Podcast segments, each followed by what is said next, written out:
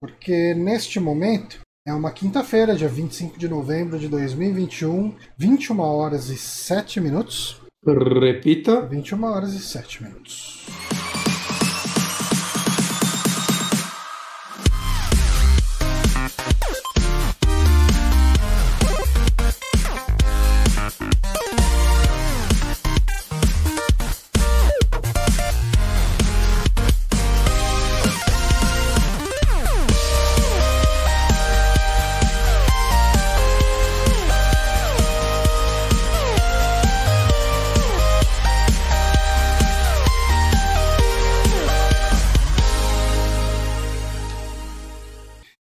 Agora em definitivo no ar.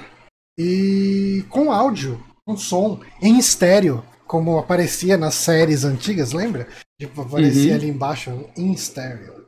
Porque este é o nosso saque ah, especial de fim de mês. A gente ficou outubro sem ele, mas agora em novembro voltou o nosso saque eh, eh, de fim de mês, onde a gente responde às perguntas aleatórias dos ouvintes sobre qualquer assunto. Eu sou Johnny Santos, estou aqui com o Guilherme Bonatti. Qualquer assunto. Se pá. Não, eles podem mandar sobre qualquer assunto. Às vezes a gente opta por não responder, Hum. ah, mas é muito raro a gente não responder, porque o pessoal também geralmente não manda pergunta muito merda. É, eu não lembro da gente não ter respondido alguma coisa aqui. Eu lembro de ter acontecido no Drink and Play, mas lá o pessoal era mais. Eu acho que se eu vejo que uma pergunta é desnecessariamente ofensiva, eu nem coloco no, no PowerPoint. Ou pra. Tipo, gerar treta com outros sites, né? Pô, vamos. É, não, outros esse negócio de treta contra o site. Mas eu acho que se teve alguma de treta contra o site, a gente trouxe pra cá e não entrou na treta.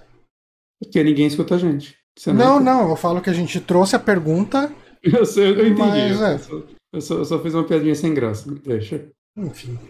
Ah, vamos às perguntas então hoje. Não, é, é, eu, eu- eu aprendi, eu não apresentei o Saulo, né? Desculpa, gente. né? Eu, eu tô muito alcoolizado, Saulo. É, mentira que eu nem tô tão alcoolizado assim, eu só tô esquecido mesmo. Eu entrei sem áudio, daí agora esqueço de apresentar o Saulo. Estamos com ele, né? É Saulo Raical, o arroba Oi Saulo. Oi, Saulo.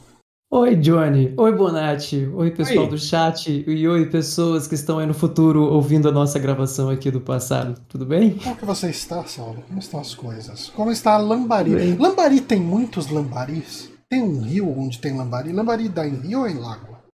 Cara, aqui tem um. Eu acho que dá em lago. Aqui tem um lago bem grande é, que fica em, em torno desse lago. Tem um cassino, é um negócio mais bonitão aqui. Inclusive, quando vierem, por favor, vamos passear por lá. E já teve muito lambari. Pra- Tem um, tem um prato muito famoso aqui na cidade que é o lambarizinho frito. Que é basicamente. Que como tudo que é frito é muito gostoso. Daí é esse prato é um cozido de pintado. Meu Deus. Ele é feito com tambaquis, na verdade, a forma original. Truta salmonada.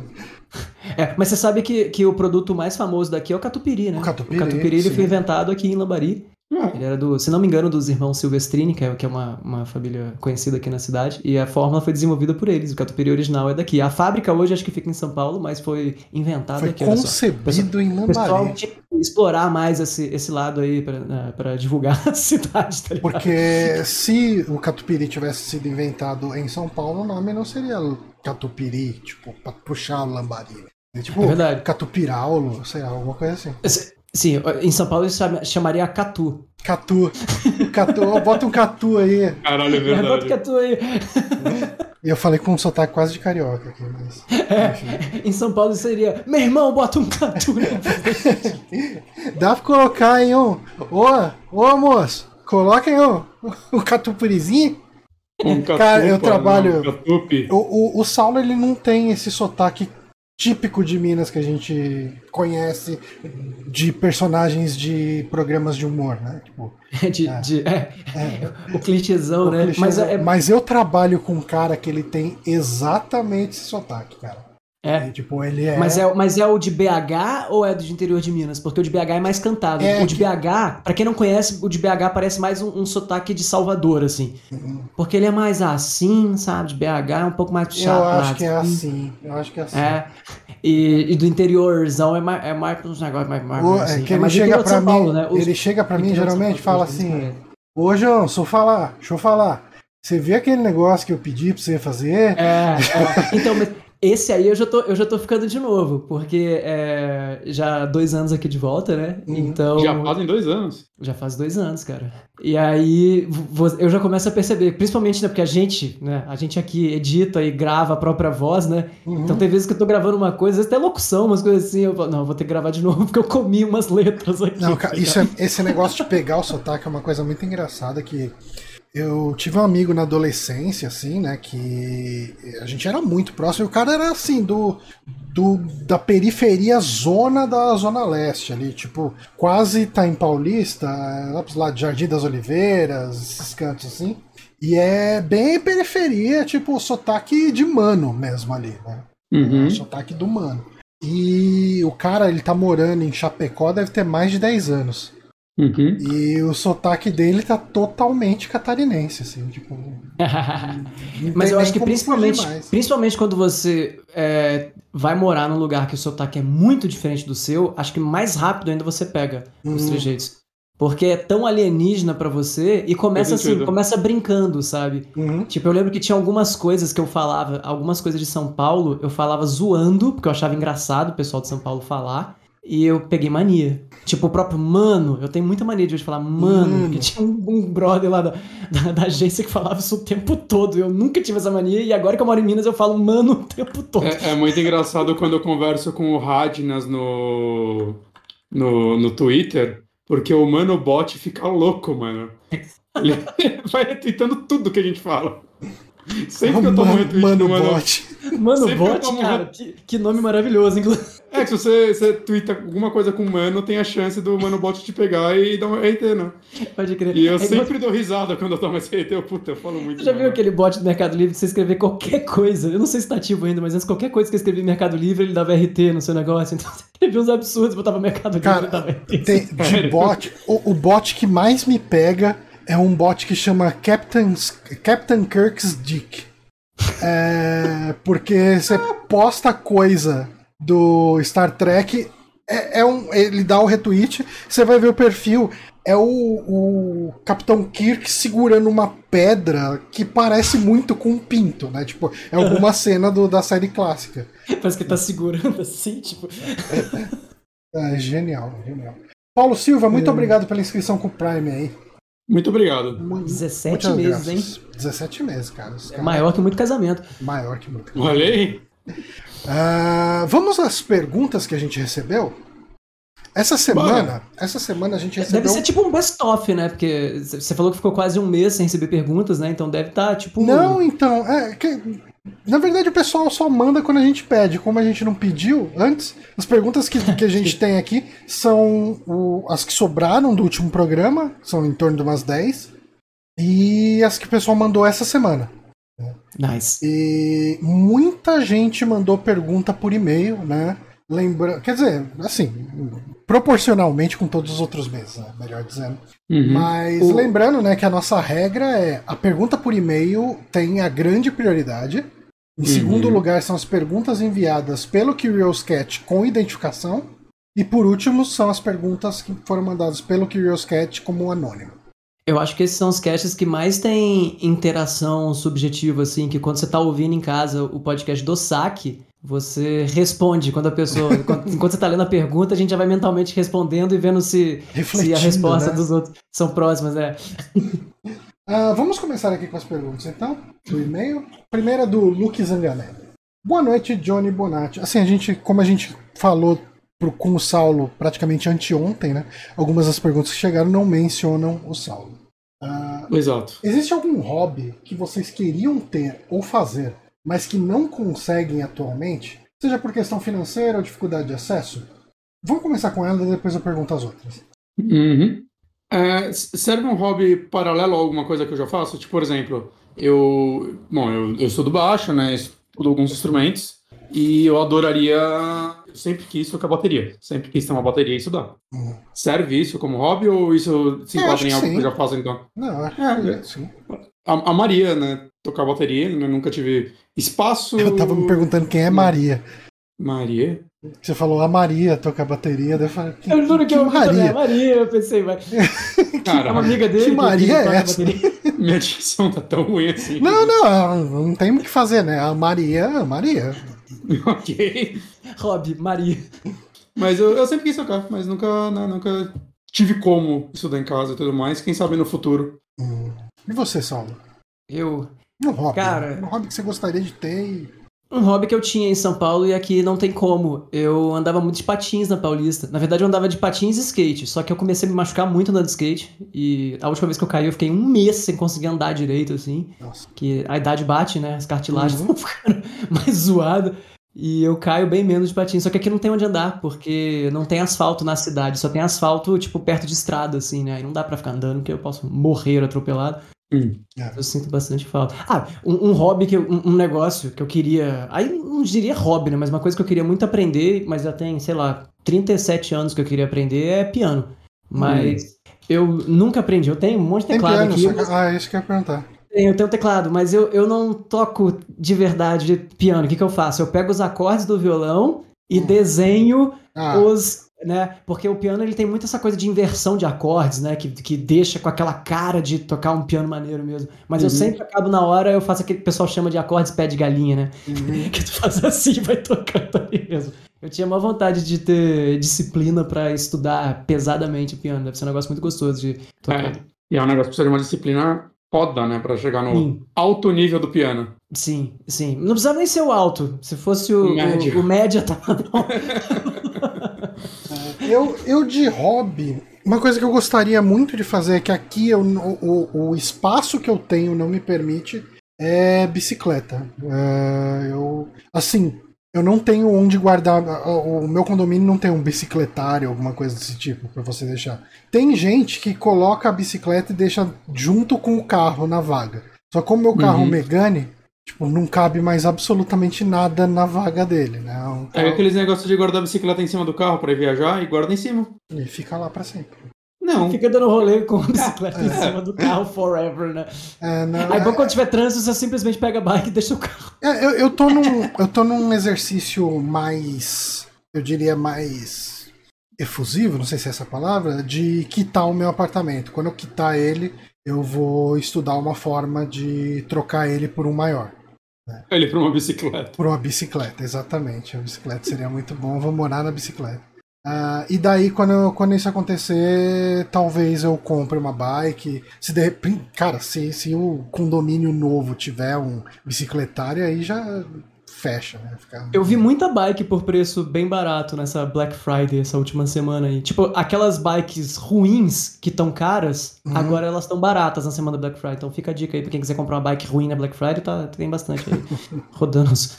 Ah, sites eu já, assim, é, é que assim, o meu apartamento ele tá muito entulhado de coisa mesmo. Porque eu já cogitei aquelas bikezinhas dobrável, que não é muito boa, ah, mas seria, tipo, o que eu conseguiria ter, né? É, o ruim é que elas são mais caras e são piores, né? É, elas eu são, elas são claramente piores do que uma bike normal. Aham. Mas, assim, tipo, eu, eu, eu trabalha, quando eu trabalhava com o Honório, ah, o sócio do Honório tinha uma bike dessas e ele, e, e ele andava, assim, pra quem conhece São Paulo, ele saía lá e, tipo, acho que ele morava lá pro lado de Vila Olímpia, não sei, mais ou menos pra aqueles cantos, quase Santo Amaro, talvez, não sei. Uhum. E ia até perto da casa do Eric ali, pros lados de, de Pinheiros, uma bikezinha dessa. Maneiro. Então era um rolezinho assim que o cara fazia. Aham. Ah, mas a próxima Já- pergunta aqui do Luke. É, quais acessórios gamers você gostaria de ter? Eu gostaria de ter um óculos VR. É que assim, de novo, Hum. pe- pelo espaço que eu tenho aqui em casa, eu acho muito ruim. Eu gostaria de ter o adaptador gratuito da Sony pra poder usar meu óculos VR no PlayStation 5. Só que você nunca pediu. Nunca pedi. Mas, mas o- cara, o que me desanimou de pedir, assim, é que, tipo, eu tava usando muito pouco porque o espaço aqui é muito ruim. Tipo, eu comprei aquele jogo do Batman, eu não conseguia jogar. Literalmente, eu tinha que pegar um item no chão e a câmera não captava o movimento, eu não tava conseguindo pegar o item no chão no jogo. Uhum. né? Mas eu quero, eu tenho que pegar pra, sei lá, quando for pra, pra chácara ou levar ele. Mas é bem legal. Mas agora, tipo, eu acho que quem for comprar o VR agora espera, assim, que vai ter uma versão pra Play 5. Sim, provavelmente. Não falei. Não, eu só ia dizer, eles estão loucos pra, pra soltar esse, esse novo VR, né? Cheio de querer falar as paradas. E eu fico pensando, será? Será? Parece muito que o VR vai, mas não vai, né? Eu nunca sei É, direito. É. É, ele vai ser um paralelo, eu acho, pra sempre, assim, né? Pra nicho, mas que acho que pode funcionar. Mas o, o que eu mais quero, assim, num VR de PlayStation 5 é menos fio. É, é ridículo. É insano, fio. né? É insano. Nossa senhora.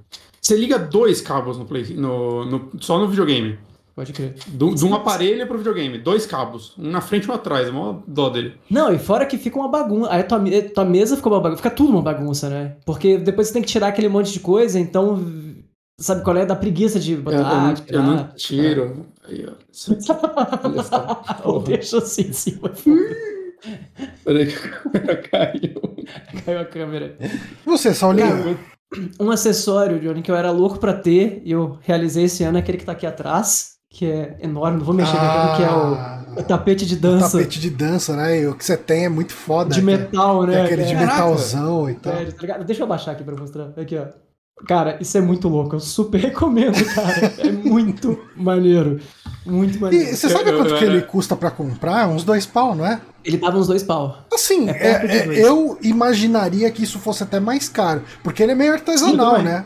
É, sim, é totalmente artesanal. Inclusive, um abraço pro Gabiru, que é quem fabrica lá do sul, da Dance Fit Game. E, inclusive, eles anunciaram no canal uma época. É, fui conversar com eles porque eu vi isso achei maravilhoso. Falei, cara, isso aqui é maravilhoso, vamos fazer uma campanha, tá ligado? é muito legal. Inclusive, quando é, vier visitar aqui, cara, se você fizer um test drive nisso aqui, eu tenho certeza que você vai querer comprar. Só que assim. Isso aqui, pra ter. Você não pode morar em apartamento. Ou se for apartamento, tem que ser o primeiro andar, né? Se É, é.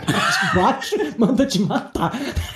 O, o foda é que eu era aquele, a- aquele tortão que quando ia dançar nesse negócio ficava segurando com os braços na barra atrás e. Ah, mas o bom é que ele tem a barra a ali. barra tá ali, mas sem a barra tu não joga isso não, cara. As músicas mais difíceis, você cai. Se É que, você, jogar é que você vê aquela galera que, tipo, se solta e fica pulando. Eu, Caralho, mano, eu nunca vou conseguir. É, Não, eu também eu não dou conta. Eu, eu, eu jogo brincando, assim. As mais clássicas, Beethoven Vars, não sei o quê, mas a- as muito fodas. eu não dou Agacha e conta. fica apertando com a mão, né? Sim, até porque, né, é, assim, acho que até os. Até certa idade dá pra você fazer um- um- uma- uns, uns breakdance muito loucos sem nunca ter estudado esse negócio. Às vezes eu vou fazer isso aqui, eu caio de costa e morro, né? Se eu vou tentar esse negócio e dar um pulo, tá ligado?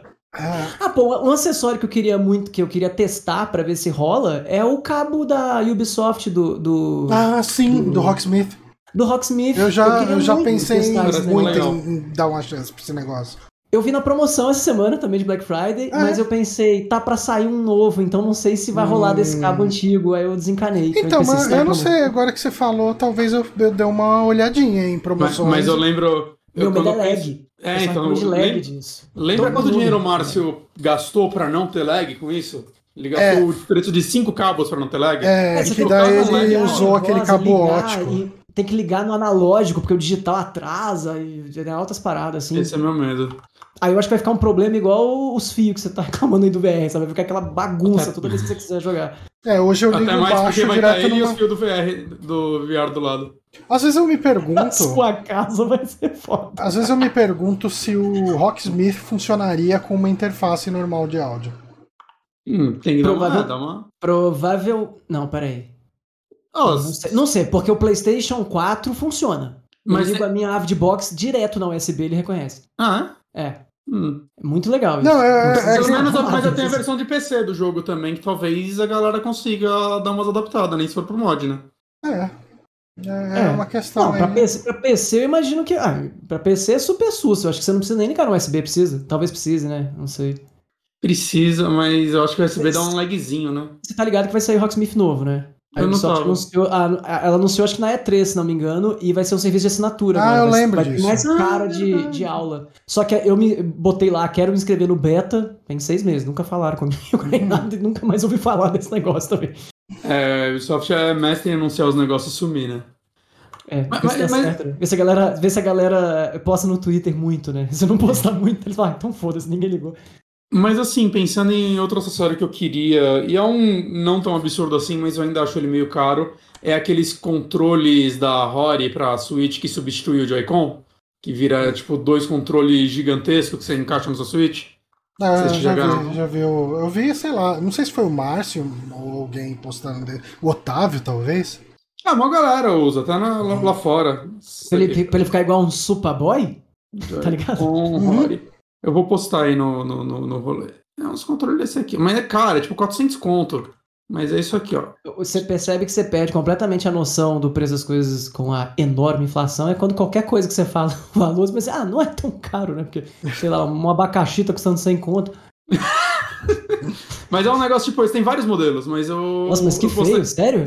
Ele é feio, mas ele parece confortável e não dá drift, né? Que o meu, meu Joy-Con agora uma vez por semana eu tenho que passar aquele álcool ISO maluquice lá com o cotonete pra parar o drift. Eu tenho que abrir e passar com drift. Passar com drift, passar com cotonete. Mas por que você não manda o seu controle pra Nintendo por, mandar porque outro? Eu, porque eu tô ficando pouco em São Paulo e se eu mandar, eu vou sair de São Paulo sem ele e eu vou ficar tipo um mês sem, sem ter ele. Ah, entendi. Putz, cara, mas é porque por ser São Paulo vai chegar muito mais rápido. Eu fiquei um mês sem, mas porque eu tinha que esperar aqui, né? Mas é eles fazem. Eles fazem alguma solução definitiva ou você tem que mandar uma por mês que nem o da Sony? Não, eles trocam. Eles dão eles outro. Trocam? Ah, é. eles. Ah, pensei que eles arrumavam, que eles eu, faziam assim, algum. Eu, eu quase não uso Joy-Con, porque eu usava Joy-Con até jogar Smash. Aí o Smash quebrou meus dois Joy-Con. Aí eu mandei pros caras pra Drift, eles devolveram com dois novos, eu nunca mais usei, eu só uso o, o Pro. Hum. Eu acho muito difícil jogar no usa realmente como portátil, né? É, eu, eu uso, uso bastante ele, principalmente pra jogar RPG e tal, que não, o Joy-Con não precisa de Pode crer. muita Cara, eu, eu, nunca usei o Switch como portátil. Ah, raríssimas Caraca. vezes. E uma, um dos meus mai, maiores usos do, do Switch é, fora da TV, eu não uso para jogar, eu uso para botar YouTube quando eu tô fazendo comida. Aí eu boto ali, porque cabe certinho ali perto do fogão, porque ele é menorzinho. uh, última pergunta do Luke aqui. Pergunta random. Qual foi a última comida nova que vocês experimentaram? Cara, eu comi alguma coisa diferente não faz muito tempo. Eu lembro que eu comi steak tartar não faz muito tempo. Que é aquela carne crua. Tipo, é, é filé mignon cortado cru, tipo, praticamente moído na faca, né? E... Não, não, nem posso sonhar em cima disso. É... Mas é na, é na medida de um filé mesmo, assim, grossão, só que... Só que... É, ele fica parecendo um pouco é mais carpaccio. maior que isso, mas ele fica parecendo uma lata de atum que você tirou a lata. Só que... É, só que maior, né? Ele fica com a e é textura é de gostoso. salsicha de, de enlatado. Não, ele, cara, ele fica com uma textura meio que de carne moída crua. Né? Pode crer. Só que daí ele é bem temperado com, com mostarda, com umas coisas assim, então é, você não sente gosto de carne crua. Eu achei interessante, mas como é caro pra cacete, eu prefiro gastar esse dinheiro num bifão. Eu tô ando alguns meses experimentando bastante coisa vegana. Hum. Né? Tipo, não fiz a migração para virar vegano ou vegetariano nem nada do tipo, mas eu, eu gosto desse tipo de comida. Não, eu já fui em alguns restaurantes antes e tudo mais. E eu experimentei algum. Eu comi esses dias um hambúrguer de linguiça feito de feijão vermelho. Ficou muito bom o negócio. Legal. É bom. E o hambúrguer de é, proteína de ervilha. É muito bom, muito bom. Ah, gostou. Hambúrguer de ervilha é muito gostoso. É, eu tô, tô experimentando essas coisas e tal, tá, tá sendo legal, assim, pra, pra variar um pouco o prato e tentar diminuir um pouco a carne vermelha que tava me fazendo mal. Eu, eu nada. O que, que eu comi diferente ultimamente foi eu comi aquele Doritos novo. que é mais picante que o normal e ele parece um, um, um palito. Ah, eu vi para vender, eu não, não dei a chance, mas eu vi pra... Mas você gostou? Gostei, é, é bem Ei, gostoso. É que falha. A próxima pergunta de e-mail é do Rodrigo Gatti. Queridos super amigos Johnny Bonatinho e eventual convidado. Recentemente, um amigo que nunca jogou qualquer jogo da série Souls, mentira, ele jogou meia hora de Sekiro e achou muito difícil, me perguntou qual é o melhor jogo da From para iniciantes. Eu respondi logo de cara que era Dark Souls 3, qual a opinião de vocês? Estou certo, errado? Se errado, qual o jogo que vocês consideram ser a melhor porta de entrada para a série? E por quê? Abraços, Rodrigo Gatti. Eu, eu, eu concordo. eu, eu acho que eu concordo com ele, assim, acho que, tipo, Dark Souls 3 é uma boa porta de entrada, porque eu acho que ele é um jogo mais ágil, saca? Então acho que para quem tá começando, né? Tipo, o primeiro, por mais que eu adore a jogabilidade do primeiro, ela é um pouquinho lenta. Eu conheço gente que abandonou o primeiro porque achava um jogo muito lento, saca? É, e o Dark Souls 3 acho que ele joga. Ele tem uma jogabilidade mais fluida, na minha opinião. Uhum. E eu acho que ele tem uma curva de dificuldade um pouco mais tranquila, né? Principalmente que você pode, sei lá, usar o Essos mais rápido, ele tem muitas facilita coisas mais fáceis, assim, facilidades dentro do jogo, né? Você tem o teletransporte desde o começo, né? Entre as Bonfire. É, esse tipo de coisinha eu acho que torna ele mais simples que o primeiro, né? A, a minha porta de entrada de verdade acabou sendo Bloodborne. Uhum. Eu acho que pode funcionar também. Eu acho que Bloodborne é o mais fácil de alguém começar a jogar. Sério? É. Pra mim foi Ah, o mais dolorido. Sério? Eu acho que Bloodborne ele tem um começo muito difícil. É, o, o, comecíssimo dele, aquela primeira parte dele, realmente é mais difícil que o normal, mas É. eu acho que pra quem não joga bem, o Bloodborne é o mais fácil de começar, porque ele não tem a valsa que Dark Souls tem, Hum. de bate, espera, volta. Ele é mais jogar na moda loucura, muito em cima, muito melee, assim. Pelo menos ele, ele beneficia você a ficar melee pra recuperar. Uhum. Eu- o Bloodborne foi o meu segundo Souls, assim, a jogar. E eu, tinha, eu achei ele bem mais fácil que qualquer outro. Até hoje, pra mim, o Bloodborne é o, é o Souls mais que eu achei mais fácil. Mas por isso, porque eu jogo de uma maneira mais retardada, assim. Então, pra quem gosta de jogar muito em cima do inimigo, eu acho que ele é mais fácil. Então, eu, eu, eu tentei o Demons e o Dark 1, né? Quando eles saíram, eu peguei os dois e tal. E eu meio que dropei os dois, eu não, não consegui na época. E quando saiu o Bloodborne, eu, tipo, amei, amei, assim, os vídeos e tudo mais, né? A- a- eu, eu gosto muito do cenário dele, esse lance meio Nightmare Creators, que era um jogo que eu gostava muito. E aí eu falei, ah, foda-se, vou dar uma chance pra ele, né? E peguei. E ele, assim, no começo, eu, eu lembro até hoje, assim, o, o Clerical Beast, a primeira vez que eu cheguei nele, ele é, tipo, nem é um chefe tão difícil. Aham. Mas a primeira vez que eu cheguei nele, eu falei, ok, é, eu, é aqui que eu vou parar já. Eu Mas não tem- vou conseguir. Mas tem uma coisa que de verdade eu fiz no Bloodborne que deixou o jogo bem mais fácil também, que foi tirar a música. É mesmo? Porque eu tomava, eu, eu jogava, quando eu tava jogando ele, eu tava jogando de madrugada, e ele é muito. Não, umas coisas muito assim, e me desestabilizava, cara, tá ligado? Caralho, Jogando. é, faz sentido. Aí eu tirei a música A e deixei só os efeitos né? sonoros. É, e aí o jogo ficou mais fácil, cara. De aí. verdade. Eu, eu joguei bem melhor tirando a música. Eu, Tem gente que manda matar, né? Quem arranca o som, mas, mas eu, deixei a- a- eu deixei o sound effects, mas eu tirei a trilha e ficou mais fácil, assim. E eu acho que esse começo de Bloodborne, ele, é- ele tem umas áreas mais fáceis pra grindar pra quem ainda tá tendo dificuldade ou tá inseguro, né? Eu sei que a gente vai falar que não é necessário grindar em Souls, e beleza, não é necessário, mas ajuda. Principalmente Mas- no psicológico. Blood. Não, mas. É, sim, mas Bloodborne, cara, ajuda muito grindar. Também Porque quem for jogar, presta atenção que a defesa sua aumenta pra caramba quando você sobe de nível. Diferente dos outros Souls que Qualquer coisa que você sobe aumenta a defesa, né? Uhum. Isso Tudo é aumenta legal a defesa. Então fica muito mais fácil se você, sei lá, no começo do jogo você só aumentar HP e consequentemente a sua defesa também vai subir, fica muito mais fácil. Então Uhum. grind faz diferença sim no Bloodborne. Eu também acho. Eu, eu- eu acho que, eu acho que o Saulo tá certo. Sim, Bloodborne é uma boa porta de entrada, né? Tendo a limitação de que a pessoa tem que ter um PlayStation, né? Os outros jogos são Ah, é verdade. tudo. É verdade. Né? Mas eu acho que Dark Souls tá logo ali, né? Mesmo porque do Souls ele é o que mais joga parecido com Bloodborne, né? Ele é um Sim. pouco mais rápido e tudo mais. Yameki, obrigado aí pela assinatura. Muito obrigado. É, Johnny, você tem alguma. É, Então, Johnny. cara, eu, eu vou te falar que assim, eu sou muito, muito ruim em Souls, né? E eu sei que pra quem assistiu as lives de Sekiro, é, talvez isso não fique aparente, mas eu acho que foi o que eu mais tive a, a nítida impressão de melhorar, sabe? Tipo, enquanto eu jogava. Porque não tem level, você tem que melhorar. É. E- Sekiro eu e- acho absurdamente mais difícil que qualquer outro Souls. assim. Eu acho. acho que ele tá tipo quatro níveis de dificuldade. É, eu maior. nunca então, matei o último chefe. Eu. Travei. Sou o dos que abandonou o último chefe. Sério? Nunca consegui. Mas eu vou Então, tentar. é que- Fiquei uma semana pra agora. conseguir vou- passar desse puto e eu matei de um jeito que a galera fica assim, ah, mas assim, falei, meu irmão, foi como eu consegui. Que Me é, explica, me ensina. ficava correndo muito, plá, uma porrada, correndo muito, plá, uma porrada. Fiz isso as, todas as fases desse boss, cara. E ele não conseguia me matar se eu fazer isso. Demorou quase Pô. meia hora, de verdade. Então, mas eu consegui. até concordo que Sekiro deve ser realmente mais difícil do que os outros, mas eu, eu me sentia motivado quando eu morri, não frustrado. Então Hum. eu ia de novo, e de novo, e de novo. E cara, tipo, quando eu comecei a meio que praticar algumas coisas antes de live, é, o jogo clicou pra mim, né? Porque jogo, descobrir um jogo em live é muito complicado. Sim. Você, você estraga uma parte da sua experiência. Uhum. Mas. e- e- Queria uma nova, queria uma outra. é, eu, eu acabei. É que era foda que daí, tipo, todo tempo livre eu vou jogar o mesmo jogo que eu tô jogando em live. Pode E, crer. Ah. é, vira uma coisa complicada.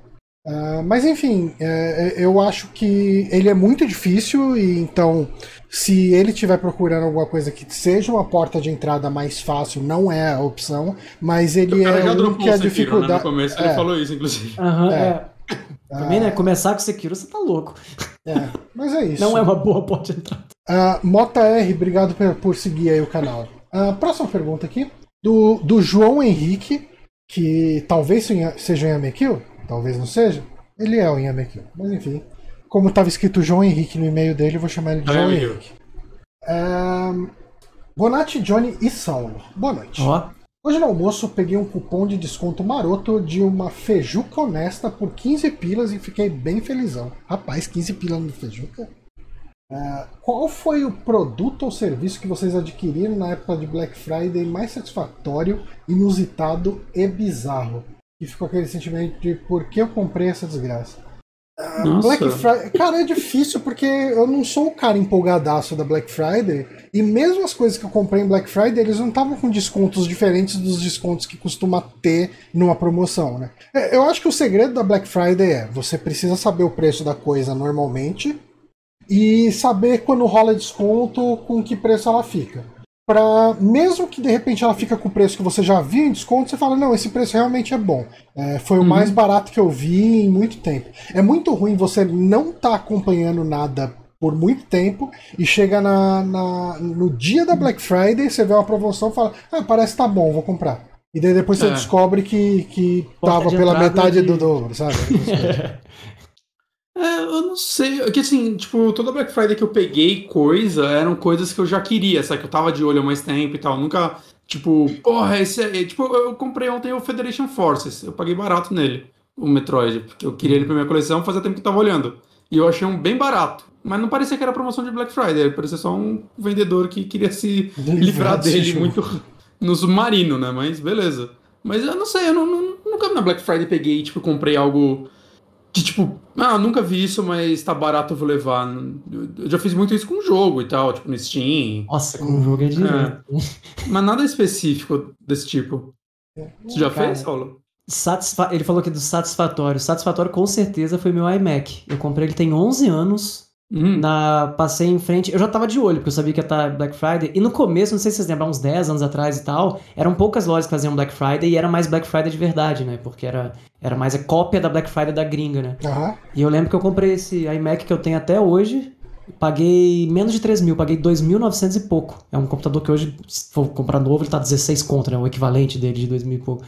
Foi, uma, foi a melhor compra que eu já fiz na, na vida, assim, e, e, tinha sido muito mais barato, porque eles estavam trocando de, de. Da época que, que o Mac era mais gordinho, foi ficando fininho, tá ligado? Uhum. E de mais bizarro foi. Bom, se eu com bizarro, eu comprei hoje carteiras de papel. tá ligado? Puta, o brother meu tem isso, cara. eu recebi, eu já tava meio de olho, e aí os caras me pegaram no cookie, e aí apareceu propaganda e falei, ah, hoje eu vou comprar. Qual é que é por, por, que, por que, que carteiras de papel são uma coisa? Sei, alguém, alguém muito, muito pra Frentex. da feirinha da Teodoro Sampaio, provavelmente, deve ter tido essa ideia. Okay. Não, eu tava me perguntando se tinha alguma questão de praticidade ou qualquer coisa do tipo. Ah, o maneiro, o maneiro é que é que eles têm 900 e poucas estampas. Então, porque basicamente o material deve ser fácil de imprimir e ah, fazer, okay. sabe? Ela é bastante fininha. E é gostoso que não deve incomodar no bolso, né? Senão fica aquela coisa muito enorme assim. Como é uma carteira de papel, você não vai querer armazenar sua vida nela. Você vai colocar o que você precisa para sair. É sim, é sim. Não é para andar com aquela aquela carteira de pai na praia de Ubatuba ah, nos anos 80. Eu sou esse né? cara. Minha carteira aqui, tocou ela há muitos anos. Aí, ó. É, não, a minha é dessas. A, a grossura. Mas eu tô pensando, não, eu não consigo pensar em muita coisa de Black Friday, não. Na verdade, eu não consigo pensar é, em nada. Eu... Também não, sempre. Eu comprei, é. eu, essa semana de, de Semana Friday, não sei o que, Black, não sei o que lá, eu comprei muita bebida, que é uma coisa que eu nunca ia atrás em Black Friday especificamente. Hum mas porque o Mercado Livre tá com muito supermercado agora, né? Então é. tá parecendo. Pô, eu comprei latinha de Smirnoff Ice, cara, por três e poucas semanas. Geralmente essas latas custam sete, hum. sei lá, uns preços assim. Mas é, daí eu colhei também. Parece uma boa. É, o, o eu, eu sei que a Paula tinha me mostrado whisky, tipo Jack Daniels uh, e gin. Assim, tava no preço que tava em promoção, tipo, no ano passado, mas como tudo subiu de preço. Sim. Então, mas o, a- o, o Johnny Walker, não só ele, mas outros whiskies também, eles estão com uma safadeza, né? A garrafa diminuiu. Ah, Eles agora estão vendendo aquela garrafinha de meio litro, né? Não sei se você já viu. É de não, 500 Sério? ml. Aí você vê, Walker, sei lá, 59. Opa, vai ver, não é. Não, é, não, é Não, não, garrafa mas eu acho que era a garrafa. Porque tava 119. Eu, eu sei que, tipo, o, o preço normal do Jack Daniels hoje no mercado tá 140, 150, né? É, Porra. e daí eu vi, ah, 119. Mas eu falei, ah, tipo, eu tô com uma garrafa aqui do meio pra cima e faz muito tempo que eu não bebo. Então. Uma coisa que dobrou de preço quase esses últimos dois anos foi cerveja, né, cara? Eu lembro Cerveja que tá Heineken, muito caro, a Heineken no cerveja supermercado tá foi 5 muito mais contos, você pagava, você pagava, sei lá, dois contos nesse negócio. Ah, tá, tá Álcool em geral tá caro. Uhum. Sim. Eu paga- eu pagava, tinha um mercado aqui perto que eu comprava o, o Jack Honey, né, o de mel, Sim. era 80 reais, cara. Não, eu lembro. O, o- chocolate lá, sabe aquele chocolate recheado de, de Johnny Walker? De, eu não lembro se era Johnny Walker, que era aquele chocolate que sei, vem sei, com umas é. Ô, tá custando um absurdo, cara. Já era caro. Porque era Não, importado. é, Agora cara, custa tá- pra jogar garrafa. Tá tipo uns 30 pau pra cima, né? A barrinha. Por aí. É, Por aí. ridículo. Bem pra cima, inclusive. Próxima pergunta do queridíssimo Rafa SBF. Fala pessoal, tudo bem com vocês? Minha pergunta é mais uma provocação de debate. Alguma vez Hum. vocês já ficaram incomodados com a relação games versus dinheiro? Muitas vezes compramos mais games do que jogamos e isso me incomoda bastante. Por que compramos tanto se não temos tempo para jogar? Há uns dois, três anos desenvolvi uma relação mais saudável nesse sentido e ando comprando jogos fora do hype, com os preços menores e também uma quantidade super reduzida. E vocês, o que acham dessa cultura da comunidade querer ter tudo mesmo sem tempo para tudo? Cara, eu tenho notado isso também e da minha parte eu tenho sido muito mais seletivo no que eu compro. Sabe? Tipo, eu, eu tô um pouco nessa filosofia de eu vou jogar, então eu compro. A, a exceção é assim: tem algum jogo que o Bonatti quer muito pra gente dividir na conta, e daí eu dou uma refletida um pouco, mas geralmente eu topo. Mas. Olha, eu, eu sou o culpado. Não, mas daí também acaba pagando metade do preço do É jogo. a desculpa, é, né? tem Não é a- a a culpa, é a questão. desculpa. Mas assim, eu tenho eu tenho jogado muito menos esses últimos tempos e eu tenho escolhido a dedo o que eu vou comprar. É, assim, a, a questão de assumir que a gente não vai cobrir tudo aqui no site é, é, é determinante para isso. A gente sabe Uhum. que a gente não vai ter tempo de cobrir tudo. Então eu escolho a dedo, cara. É, assim, eu, eu acho que tem dois tipos de compras no meu caso, né? Eu gosto de colecionar alguns jogos. né? Então, nesse caso, assim, tipo, quando eu vou comprar um, tipo, eu comprei, chegou hoje, inclusive, eu tô felizão, o Metroid Prime 2. Uh, finalmente. É, esse jogo eu sei que eu não vou jogar tão cedo, porque eu não tenho espaço pra ligar meu Wii. Vocês literalmente viram como tá meu móvel. É, mas eu vou jogar ele eventualmente, porque eu, eu quero jogar todos os Metroids. Saca? Então, assim, é, apareceu uma oportunidade dele num preço muito abaixo do que vendem no Mercado Livre e eu abracei. Agora, jogos, lançamentos, né? Eu às vezes caio um pouco no conto e acabo pegando que mais coisa do que eu consigo jogar. Mas eu tô tentando, tipo, segurar mais. Tipo, perto do que eu fazia, sei lá, dois, três anos atrás, saca? De sair comprando conforme saía e, tipo, quase nunca ter tempo. Né? Então é. Eu já falei, tipo, eu pego assim. Se é pra comprar a full price, é o seguinte: eu tenho que comprar e jogar hoje. Saca? Eu, eu, eu tô comprando esse jogo a preço cheio, eu vou jogar hoje. Aí promoções, às vezes a gente abre umas exceções, né? Puta, tá uma promoção legal. E então, tipo, ah, deixa eu pegar. Deixa eu pegar esse jogo aí que, tipo, quando acabar o que eu tô jogando, eu vou jogar ele, né? Porque, sei lá, eu paguei 90 reais no, no Nier, no, no Replicante aí que saiu agora. Que saiu agora, que saiu no começo do ano. Saca? Foi legal eu não ter pego ele no lançamento, eu tava mó afim de jogar, mas tava 200 e tanto quanto. Esperei e agora apareceu tipo, por 90 conto né, essa semana. Ah, eu acho que por esse preço eu consigo pegar ele e deixar ele aqui, tipo, um mês pra eu começar a jogar ele. Saca? É- é- essas são meio que, a- que as exceções. Tirando coisa da Nintendo, eu, às vezes eu sou meio cego e burro. Mas é porque senão a Nintendo vai falir, né? Então você Ela precisa. vai. Exato. E coisa da Nintendo não, não vai cair o preço mesmo, então foda-se. não adianta esperar. Meio isso. Cara, eu, eu, eu, eu- engraçado que eu faço a mesma pergunta, que o mesmo método que tu faz. Que é isso, assim, lançamentos, eu vou jogar hoje? Se eu não for jogar hoje, eu não vou comprar.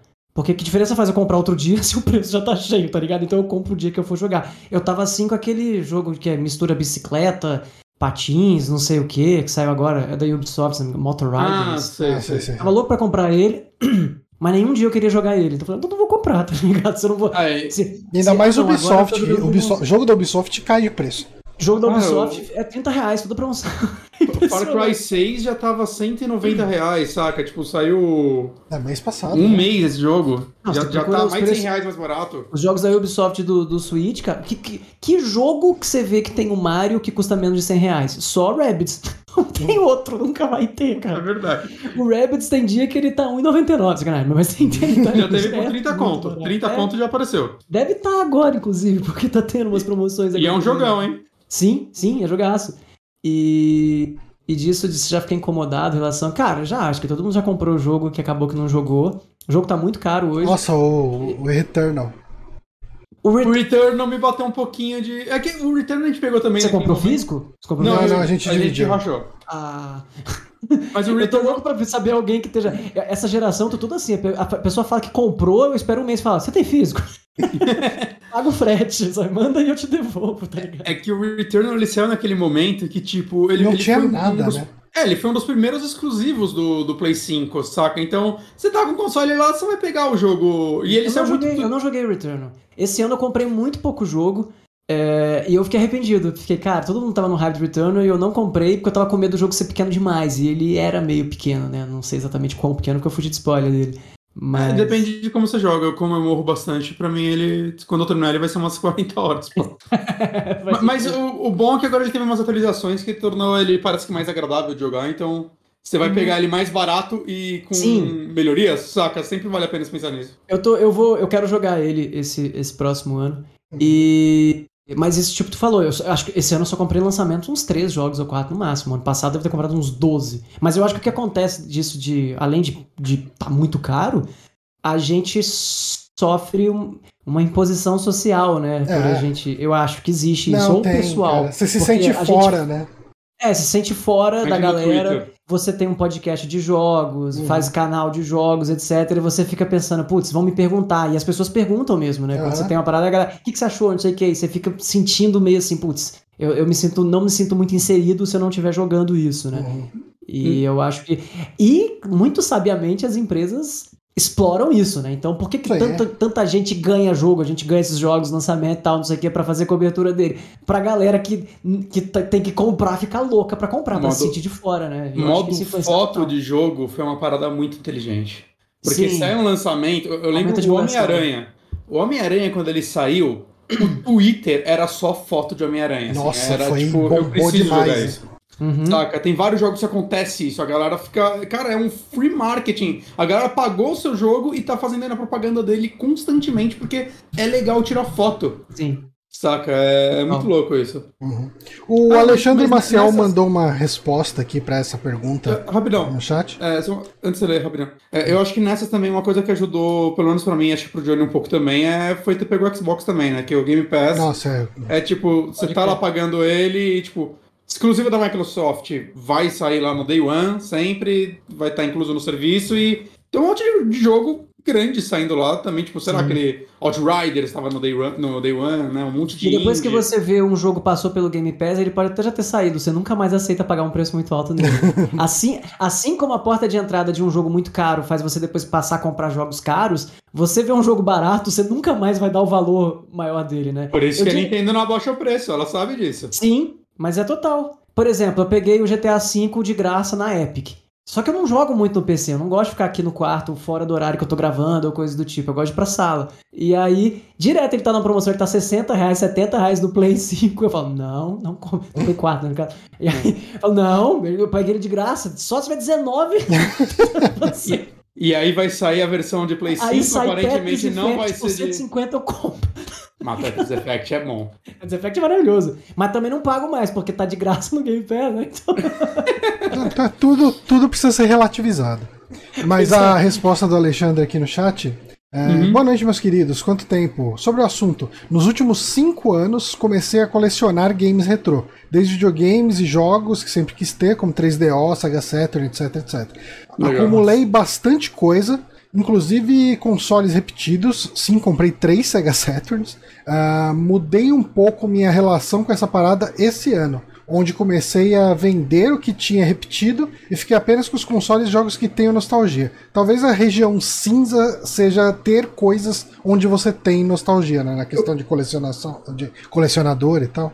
No, meu caso, eu, eu botei na cabeça assim, eu quero colecionar coisas específicas, franquias específicas, saca? Zelda, Metroid, é, From, é, jogos da From, né? Pós-Demon Souls, pelo menos, Yakuza, saca? Esses jogos que eu são franquias que eu amo, que eu sei que eu vou jogar todos que eu tiver. É, e, e, que, tipo, tem um brother meu colecionador e tal, a gente já falou dele aqui mais de uma vez. E ele às vezes chega pra mim, ele, mano, olha, esses dias ele foi me oferecer um Mario Tennis de Game Boy. Ele, mano, tá muito barato, pega esse não sei se você vendeu. Eu falei, cara, eu não, não vou pegar o Mario Tennis de Game Boy. Eu sei que tá barato, eu sei que eu posso até revender isso, mas eu não, não vou revender. Se eu pegar, vai ficar na estante, eu nunca vou usar. E eu, eu, saca, eu não quero colecionar Mario Tênis. Então, é assim, eu quero coisas é específicas. de Mario Tênis no Brasil. Não, saca? Porque tem gente que, tipo, tipo, esse meu brother, ele, ele vai comprando, cara. O que, cara, que apre tem, apresenta ele, o padre. Apresenta o padre Edson pra ele lá, que o cara coleciona um monte de coisa na Nintendo. Ah, é? É. Vou, falar, vou falar pra ele. O, Mas, saca, o padre Edson e o Nintendeusa lá também ele compra bastante coisa. Ah, é, né? Uhum. Mas para mim, assim, o lance é ter foco na coleção, assim, pegar franquias específicas ou consoles específicos. Mas porque... é difícil, né? Porque as coleções vão chegando ao fim e o bicho de agora vem, né? E você começa a expandir, eu acho. Mas, eu, é- eu, eu, eu, é, eu sim. O bicho da coleção me pega direto com alguma coisa que eu tô desapercebido e eu, eu sempre repito que minha coleção oficial é só Chrono Triggers. Aí eu completei. Sim. E é uma coleção que tá. É, para começar hoje, nunca começaria, sabe? Uhum. E, o que, que é completar ficou... a coleção de Chrono Trigger? Tem um de ah, cada país. Eu tenho todos. Tudo que já saiu de Chrono Trigger físico. Eu não consigo, coleciono guia, essas coisas. Tem alguns quando eu vejo num preço bom, mas é, eu, eu comprei todas as versões dele. É, e, e foi particularmente um pouco difícil porque no, no Switch, no Switch não, no DS, saiu na Europa inteira. Então tem francês, alemão. Ah, você tem de todos os países da, da Europa. Eu comprei de todos. É, eu... eu comprei todos. Por, e, isso, assim, por isso que eu não consigo achar ele para comprar, né? Eu, eu, foco, eu foco em uma versão de cada. Tipo, no caso, por exemplo, Zelda. Beleza, tem Ocarina of Time no 3DS, tem Ocarina of Time no Nintendo 64, tem Ocarina of Time no GameCube. Saca, uhum. beleza, eu pego um de cada, mas eu não vou querer, tipo, o Ocarina no 64 americano, europeu, japonês e é, não, brasileiro. Não, não faz eu sentido pego... nenhum, eu nunca teria feito isso se eu não, sei lá. Porque o que, que eu fiz? Eu comprei a primeira mais barata, que era a japonesa do Super Nintendo. Aí depois eu comprei hum. uma do PlayStation. Aí eu encontrei a sei lá, francesa, do DS. Eu fui pegando as mais baratas primeiro, porque a, a versão americana do Super Nintendo é muito cara. Foi quase a última que eu peguei, tá ligado? Então quando foi chegar nela, eu já tinha comprado um monte de outros. Mas no caso de Chrono Trigger, você tem a vantagem de fazer isso, que é tipo, Acaba. É uma coleção de um jogo só, saca? É, sim, tipo, sim, não sim. tem Chrono Trigger 2, 3, 4, 5. É, então, mas é, o que eu tava é te um falando... jogo só em vários lugares. Sim, e, e se sair mais também, eu não vou comprar se sair uma edição limitada do caralho agora, comemorativa. Não vou, porque o, cara, o pessoal vai querer um absurdo, como acontece, por exemplo. Ué, o The Ring saiu uma edição aí que vai uns 10 pau, aquela que vem com capacete, os caralho. Uhum. E a galera sabe que, que a turma vai ficar louca, então o preço já sobe muito, né? Quando, quando eu comecei a comprar jogos mais retrô, foi uns 10 anos atrás, a galera já reclamava que tava ficando caro. E, tipo, reclamar que tava ficando caro era tipo, sei lá, se pegar um jogo de GameCube por 150 reais, saca? Que hoje é 600 reais. Ah, eu comecei a fazer, eu comecei a estudar japonês no começo do ano, né? Até meio que acabei Legal. Desencanando um pouco agora, mas eu preciso voltar. E aí eu comprei um monte de RPG japonês, porque RPG japonês é muito barato. Então eu comprei Final Fantasy VII japonês, comprei Chrono Cross japonês, original do Play 1, e tudo 50 contos, sabe? 70 reais. Oh. Uns preços muito baratos. E, um... depois, e, agora eu comprei aquilo que você tá vendo ali no fundo, um PlayStation 1 japonês virgem, ele tá bloqueado, ele não tem chip de desbloqueio nem nada, porque eu tenho os jogos originais aqui. E aí o legal de, desse. Eu gosto de garimpar. Eu, é, é, pra mim, a curtição da coleção é, é, é essa. É. Igual, tipo. N não é entrar no eBay e pegar o mais caro de uma vez é, e ter, exato, né? Exato, eu, Porque eu isso, é só. 10 anos pra fazer minhas coleções, porque, não, esperar, esperar. Pagar um preço justo. Eu não vou pagar 600 conto no jogo de GameCube. É, é, é, e é, é, engraçado, porque essas coisas você aprende. Igual quando você fica vendo as pessoas expondo as coleções delas, o bichinho da coleção te pega, né? Mas eu lembro que no Rio eu trabalhei com com um cara no, no, escritório de tributário lá e ele era apaixonado em vinil. E aí a gente chegava mais cedo e eu ia com ele na, na, ali perto da Ponte Rio-Niterói, ali embaixo, esqueci o nome daquela lugarzinho perto do centro, que fica um monte de gente vendendo disco lá. E aí, ele pegava, né? Aí um dia eu lembro que ele mostrou o. tá ligado que o Division Bell brasileiro é azul, né? Tem uma edição específica do Division Bell brasileiro que é Hum. azul, vale uma nota e tal. E aí, ele encontrou, só que tava caro. Aí eu falei, cara, compra. Tu... E ele era o dono do escritório. Tu sempre gostou, né? Pô, tu ama o Pink Floyd, pega ele. Não, a graça é garimpar. Ou seja, ele quer, mas ele quer encontrar, tipo, a No preço. canto Ele tem que estar no assim, preço certo. Pra contar pra todo mundo. Cara, encontrei isso aqui por 15 contos, tá ligado? Meu pai compra muito vinil na feira, num maluco lá que até liga pra ele quando chega disco novo, ele vai lá ver. E ele já É. pegou muita coisa foda, assim, o cara, tipo, ele volta com uma pasta cheia de disco e paga, tipo, 30 reais, saca? Porque é isso. Aham. Você Bom. fala de pegar, vai, não, vai lá na galeria, compra, você quer esse do David Bowie, tem lá. Ele fala, tá louco, vou pagar 100 conto no, no Eu acho, vinil?" eu acho que essa é a parte mais maneira do lance de coleção. É você conhecer lugares, porque vira uma desculpa. Aí você vai viajar pra não sei onde, aí você procura um sebo, não sei onde, vai lá, sabe, ver as coisinhas assim. Eu acho bem. Tem esse lado gostoso. Mas claro, tem a pessoa que só quer ter especificamente, né? Mas aí tu É. vai sofrer, porque aí você vai cair na mão de E essa, único, raro, e aí ferrou. E essa que você falou de jogo japonês ser mais barato é, é- é assustador o quanto é, né? Que, tipo, um tempo atrás eu, eu, eu fui dar só uma olhadinha e tal, deu, deu aquele sonho, tipo, "Ih, imagina colecionar Dragon Quest, que legal. É, Aí eu entrei e fui procurar os 5, né? Eu, porra, eu pegaria os 5 do Super Nintendo, eu queria jogar a versão do Super Nintendo no meu Super Nintendo, isso é muito foda. Eu achei que tava mó barato, assim, vários. Assim, tipo, pro jogo de Super Nintendo você achava ele, tipo, por 80 reais no Mercado Livre. Eu, cara, qual- a pegadinha? Eu vi, ah, é japonês, tá, e o americano? Ah, não existe, nunca saiu no ocidente esse jogo, essa versão, saca? Mas se você, tipo, quer ir atrás dos, dos japoneses, você hoje você ainda consegue fazer umas coleções bem boas, assim, se você Sim. manja o idioma. Ainda, é- e já foi muito mais, né? Eu É. lembro que cartucho japonês de Nintendo 64, 2013, 2014, aí lá na, na Santa Efigênia, você pagava 30 reais sem caixa. E assim, se 25. você tem o físico pela coleção, o fato de ser japonês não, não atrapalha, Não né? faz o menor... Exato, não É, faz é, Porque é assim, questão, se- mas, se mas você eu tenho for- pra mim, eu tenho para mim que eu gosto de poder jogar os jogos da minha coleção. Eu não quero Tá. só ter, tipo que nem quando esse meu amigo veio me oferecer jogo lacrado, eu falei, "N- não quero, porque eu vou pagar mais caro num negócio que eu vou ficar o resto da minha vida querendo abrir. Não quero É, jogo é a lacrado. primeira coisa, eu vários dessas versões de DS de Chrono que eu comprei europeias vieram lacrado, mas a primeira coisa que eu fiz foi abrir. Falei, não, não vou ficar. Eu sei que tem gente porra, que mas aí você, nisso. tá, aí, aí você tá louco. Ou- não, mas- hoje vale uma nota, o lacrado. Mas quando eu comprei, sei lá, eu paguei 200 reais, 300 reais, alguma coisa assim. Mas, Uhum.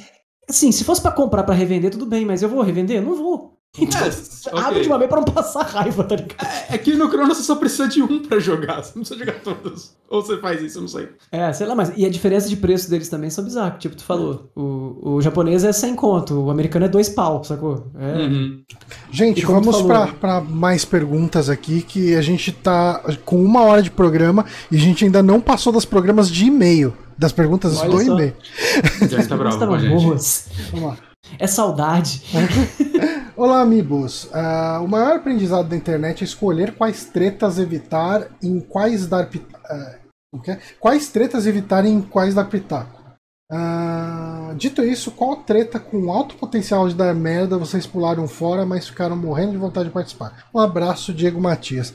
Cara, Mas se a gente falar agora, a gente vai entrar. é, Ah, olha que essa- carta é armadilha, hein?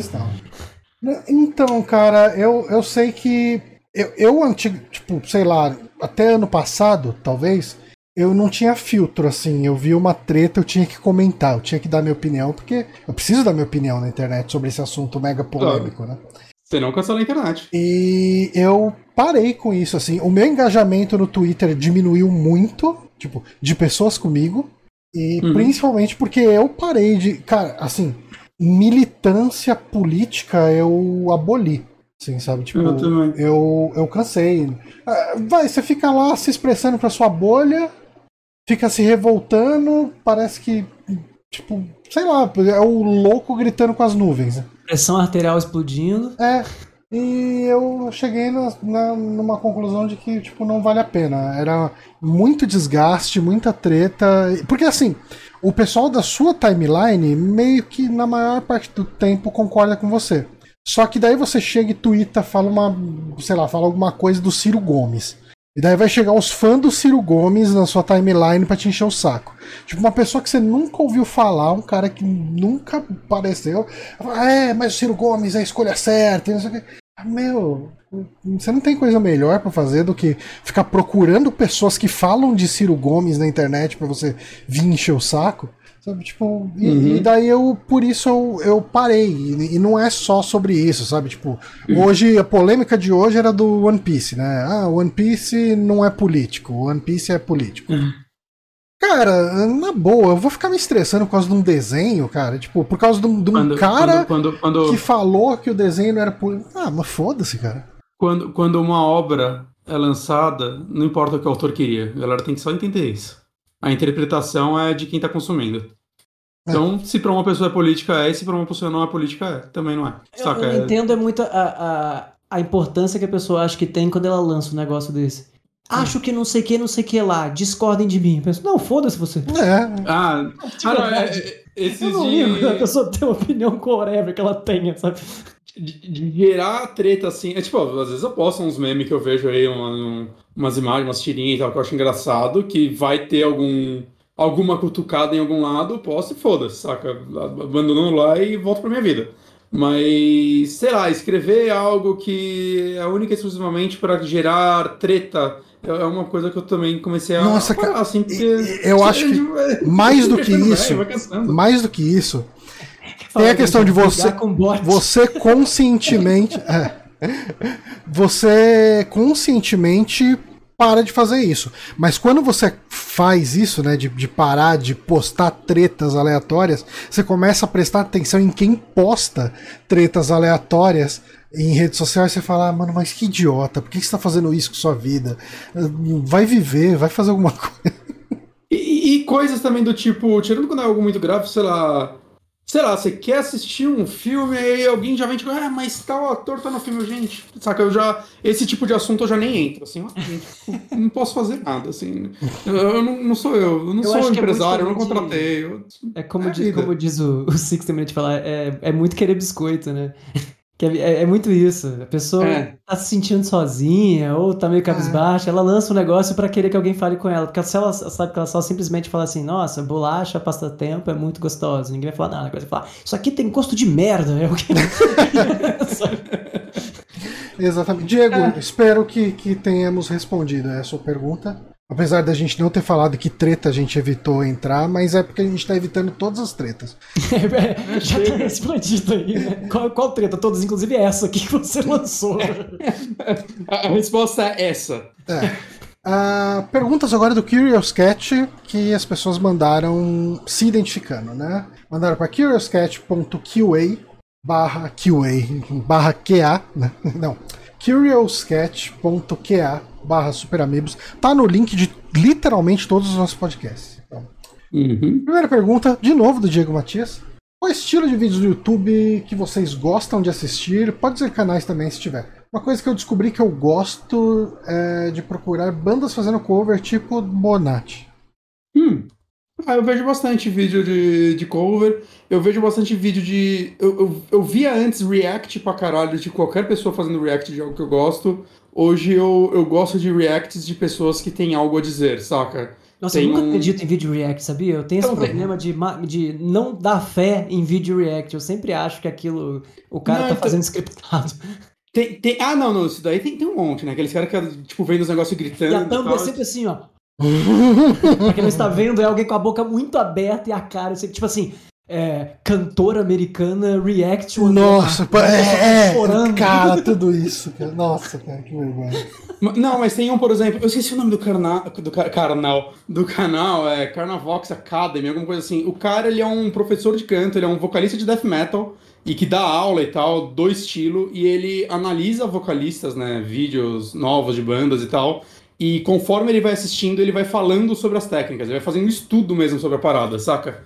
É muito legal os vídeos dele, porque ele, ele não só sabe o que ele tá falando, como ele vai dando exemplos. Ele, ele canta, então ele vai mostrando, ele vai falando das partes específicas da parte, é, sei lá, do que você tem que fazer com sua voz para tentar chegar ali, ou, uhum. ou de onde ele deduz que o cara tá fazendo. Saca? Os vídeos dele são muito bons. E tem um baterista também, ele é austríaco, que os vídeos dele são muito bons de React, né? Que normalmente ele é analisando bateristas e ele tá sempre com uma bateria eletrônica, ele vai mostrando o trabalho do cara e tudo mais, vai destrinchando o negócio, né? Cara, não é vídeos dos caras que ficam gritando, né? Eles Numa- realmente te ensinam algo. Numa linha parecida com o que você falou, eu vi uns dois ou três vídeos essa semana de um cara que ele tem as faixas master das músicas do Michael Jackson.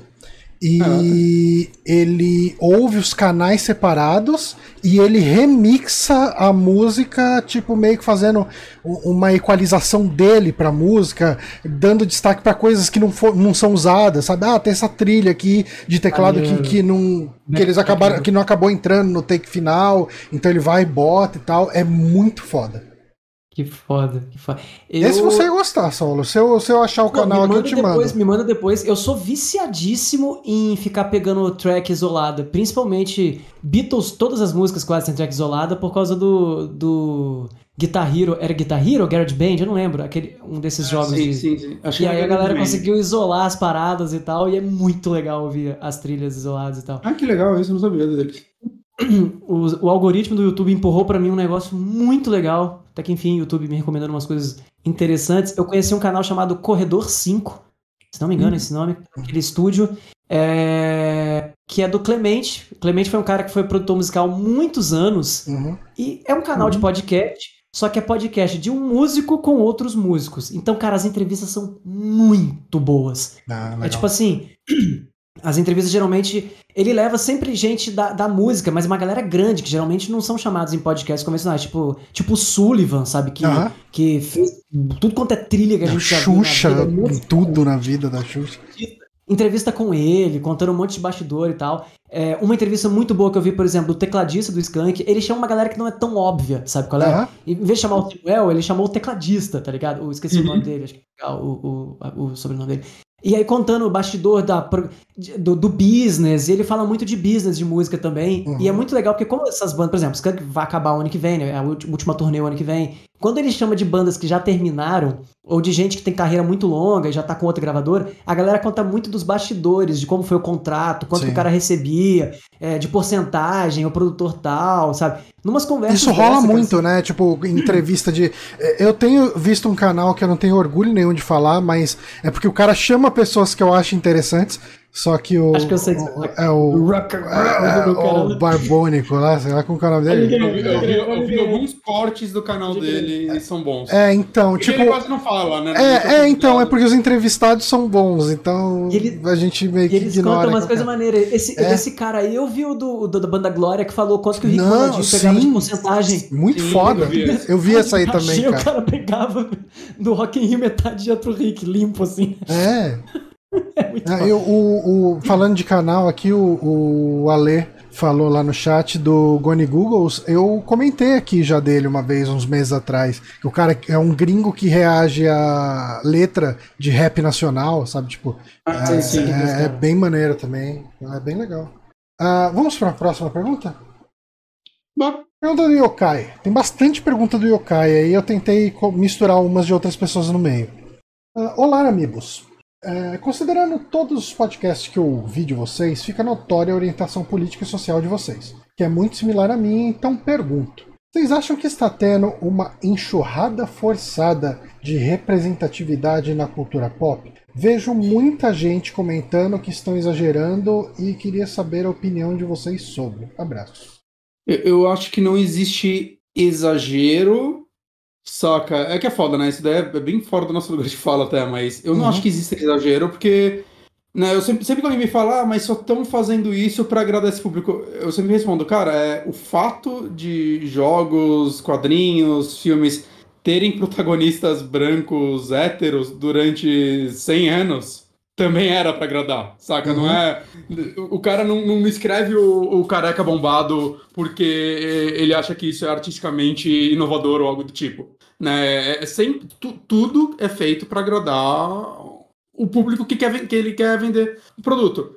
Eu não acho que, no caso, eu não acho que seja ruim o que está acontecendo no sentido de, tipo, oportunidades, né, cara, de, de, de- trabalho para, por exemplo, levar na mídia de cinema, por exemplo Uhum. né, para atores incríveis que antes não tinham essas oportunidades. Eu acho isso maravilhoso. Né, uma coisa que eu vi até, acho que o, foi o John Boyega, né, falando, né, que, por- sobre, por exemplo, no caso da Disney Star Wars, é que a Disney basicamente usou eles, né, ele, no caso, e outros atores do filme como marketing sem saber o que fazer para eles. É, é, Né, é, então, é, acontece. isso, é- esse é um ponto que eu ia entrar, né? Tipo, a, a contrapartida. Eu acho que existe isso que, que o Yokai comentou, ah, principalmente nesse tipo de caso. Que ele chega e fala, ah, tem que ter um negro aqui, mas o que, que a gente vai fazer com ele? Não sei. E, É. e- E joga todo o marketing na cara É, dele pra e- mostrar e- o quão inclusive eles são, sendo que, tipo, não dão um trabalho pra essa pessoa de verdade, né? Sim. Ele virou um mascote. Cara, assim, na- no, tipo, no primeiro dos novo, da nova trilogia de Star Wars, você olhava pro fim como ele tendo potencial pra ser um, um dos novos heróis de verdade daquela franquia, né? Daquela saga. E na- do segundo episódio pra frente ele é descartado de um jeito que é ofensivo, assim. Então eu, eu acho que as pessoas precisam fazer isso com um tato melhor. Eu não acho que exista uma questão de enxurrada, eu acho que existe mau uso. É, É, porque- em alguns e- casos. Mesmo porque eu tenho certeza que se a gente pegar estatica- estatisticamente é, números, né, ainda é minoria. Não, com conversa, certeza. Saca? É, eu acho total que não há uma enxurrada forçada, não. Uhum. E eu acho que a galera explora o assunto tentando parecer que estão forçando. Uhum. Então você vê, tipo assim, você. Não é fulano de tal, não sei o que lá. O cara bota na notícia. Ninguém põe numa notícia. É, novo Superman terá bigode. Sacou? Ma- Entendeu? Tipo assim, e aí bota de um jeito só pra irritar algumas pessoas e aquilo gerar buzz Uhum. de certa maneira, ou pra gerar buzz de certa maneira, entendeu? Mas não- eu não acho que o que tá acontecendo seja forçado. Eu acho que, muito de sacanagem, alguns portais usam disso pra chamar atenção. E geralmente é pra chamar atenção de uma maneira escrota, sabe Sim. qual é? Querendo gerar hate e esse tipo de coisa pra pegar uns, sei lá, uma galera muito sabe, para ficar reclamando, porque reclamar é o que dá visibilidade, infelizmente, à, à- mídia hoje. Então, eu, Eu acho, acho- que existe um uso estratégico é, na divulgação de alguma dessas coisas também. Mas, Eu- sei lá eu- também, né? Como o Bonatti já falou, né? E também não, não é uma coisa que, que afronta diretamente eu e acho que a gente no geral, né? É. Então, Exato. é difícil de, de enxergar o quanto isso acontece ou não, assim. Me, me parece que a, a Netflix, né, por mais que eu acho que a maioria das produções originais dela não são boas, é, ela consegue fazer isso de uma forma mais orgânica. Uhum. Saca? Sim. Ela, ela tá. Não força, né? Ela bota É. ali e é isso, né? Tu tá Ela- assistindo Cowboy Bebop? Eu nunca vi... é, Ainda não. É tão legal você ver tanta gente de tanta nacionalidade diferente junto assim e sem ficar falando, olha só, coloquei uma pessoa assim e outra É, assim. então, Tipo, simplesmente tá rolando. sabe? Ela nem faz marketing sobre isso, saca? É Sim. tipo, tipo, talvez faça e não passa no meu radar, mas a impressão que eu tenho é, não, as séries, filmes dela tem esse elenco, né, com uma diversidade Diverso, maior. né? Aham. E, e não é isso que eles estão vendendo, eles vão vender sempre a história da parada, né? Então, me parece, pelo menos olhando assim por fora, me parece que eles fazem um trabalho legal quanto a isso. Uhum. É, concordo. Próxima pergunta do Jonathan Carneiro, que, que trabalha naquela revista é, com umas coisas exclusivas da Nintendo, que as edições saem por Kickstarter. Uhum. É, é um, é um, um dia ainda vou. O, o foda é que o dólar sacaneia a gente nisso. Mas eu já pensei em pegar. Quando sair algum jogo assim que eu falo, puta, esse jogo, possivelmente eu vou, vou dar uma chance de comprar a edição. Eu acho que a do mês passado foi Metroid, deu uma coçadinha, assim. Eles fazem uma revista mega de luxo, assim, sabe? Tipo, dedicada a um Sim. tema, assim, é, é foda. Ah, existe algum formato de meme que vocês já não suportam mais ver? Que ao invés de divertir, chega a causar o, o, o inverso? Cara, eu, eu acho, assim, desde quando ele surgiu, e eu não suporto de maneira alguma memes da Gretchen e Tula Luana. Eu olho o gifzinho da Gretchen e da, da Tula Luana, eu. Eu nem sei quais são esses memes. Cara, se, se aparecer um dia eu te mostro, assim. Deixa eu googar quem é tua, Luana. É, era aquela mulher que ficou famosa reclamando de Fazendinha Feliz. É por isso, eu não tenho a menor ideia de onde vem. Eu já vi GIFs dela em um monte de lugar e eu não tinha nem ideia o, o que era. Ela fez um vídeo reclamando de umas moeda verde que ela comprou e que tava muito caro. Eu não lembro qual era a reclamação dela, mas ela fez um vídeo revoltado. é, Ficou famosa por isso? E ficou famosa por isso. tá aí, né? Muito bom. É, cara, eu não sei. eu- os, os memes do, do Brill lá, do, do Bambam, lá, desde que saíram, eu achava uma bosta. Eu, eu sou chatão, acho que, pra meme, eu não sei. Eu não sei. Tipo, eu sempre conheço os memes também quando eles estão passando na Globo já, saca? Eu sou a última pessoa a ver eles. Apareceu no Jornal Nacional e falou: Ah!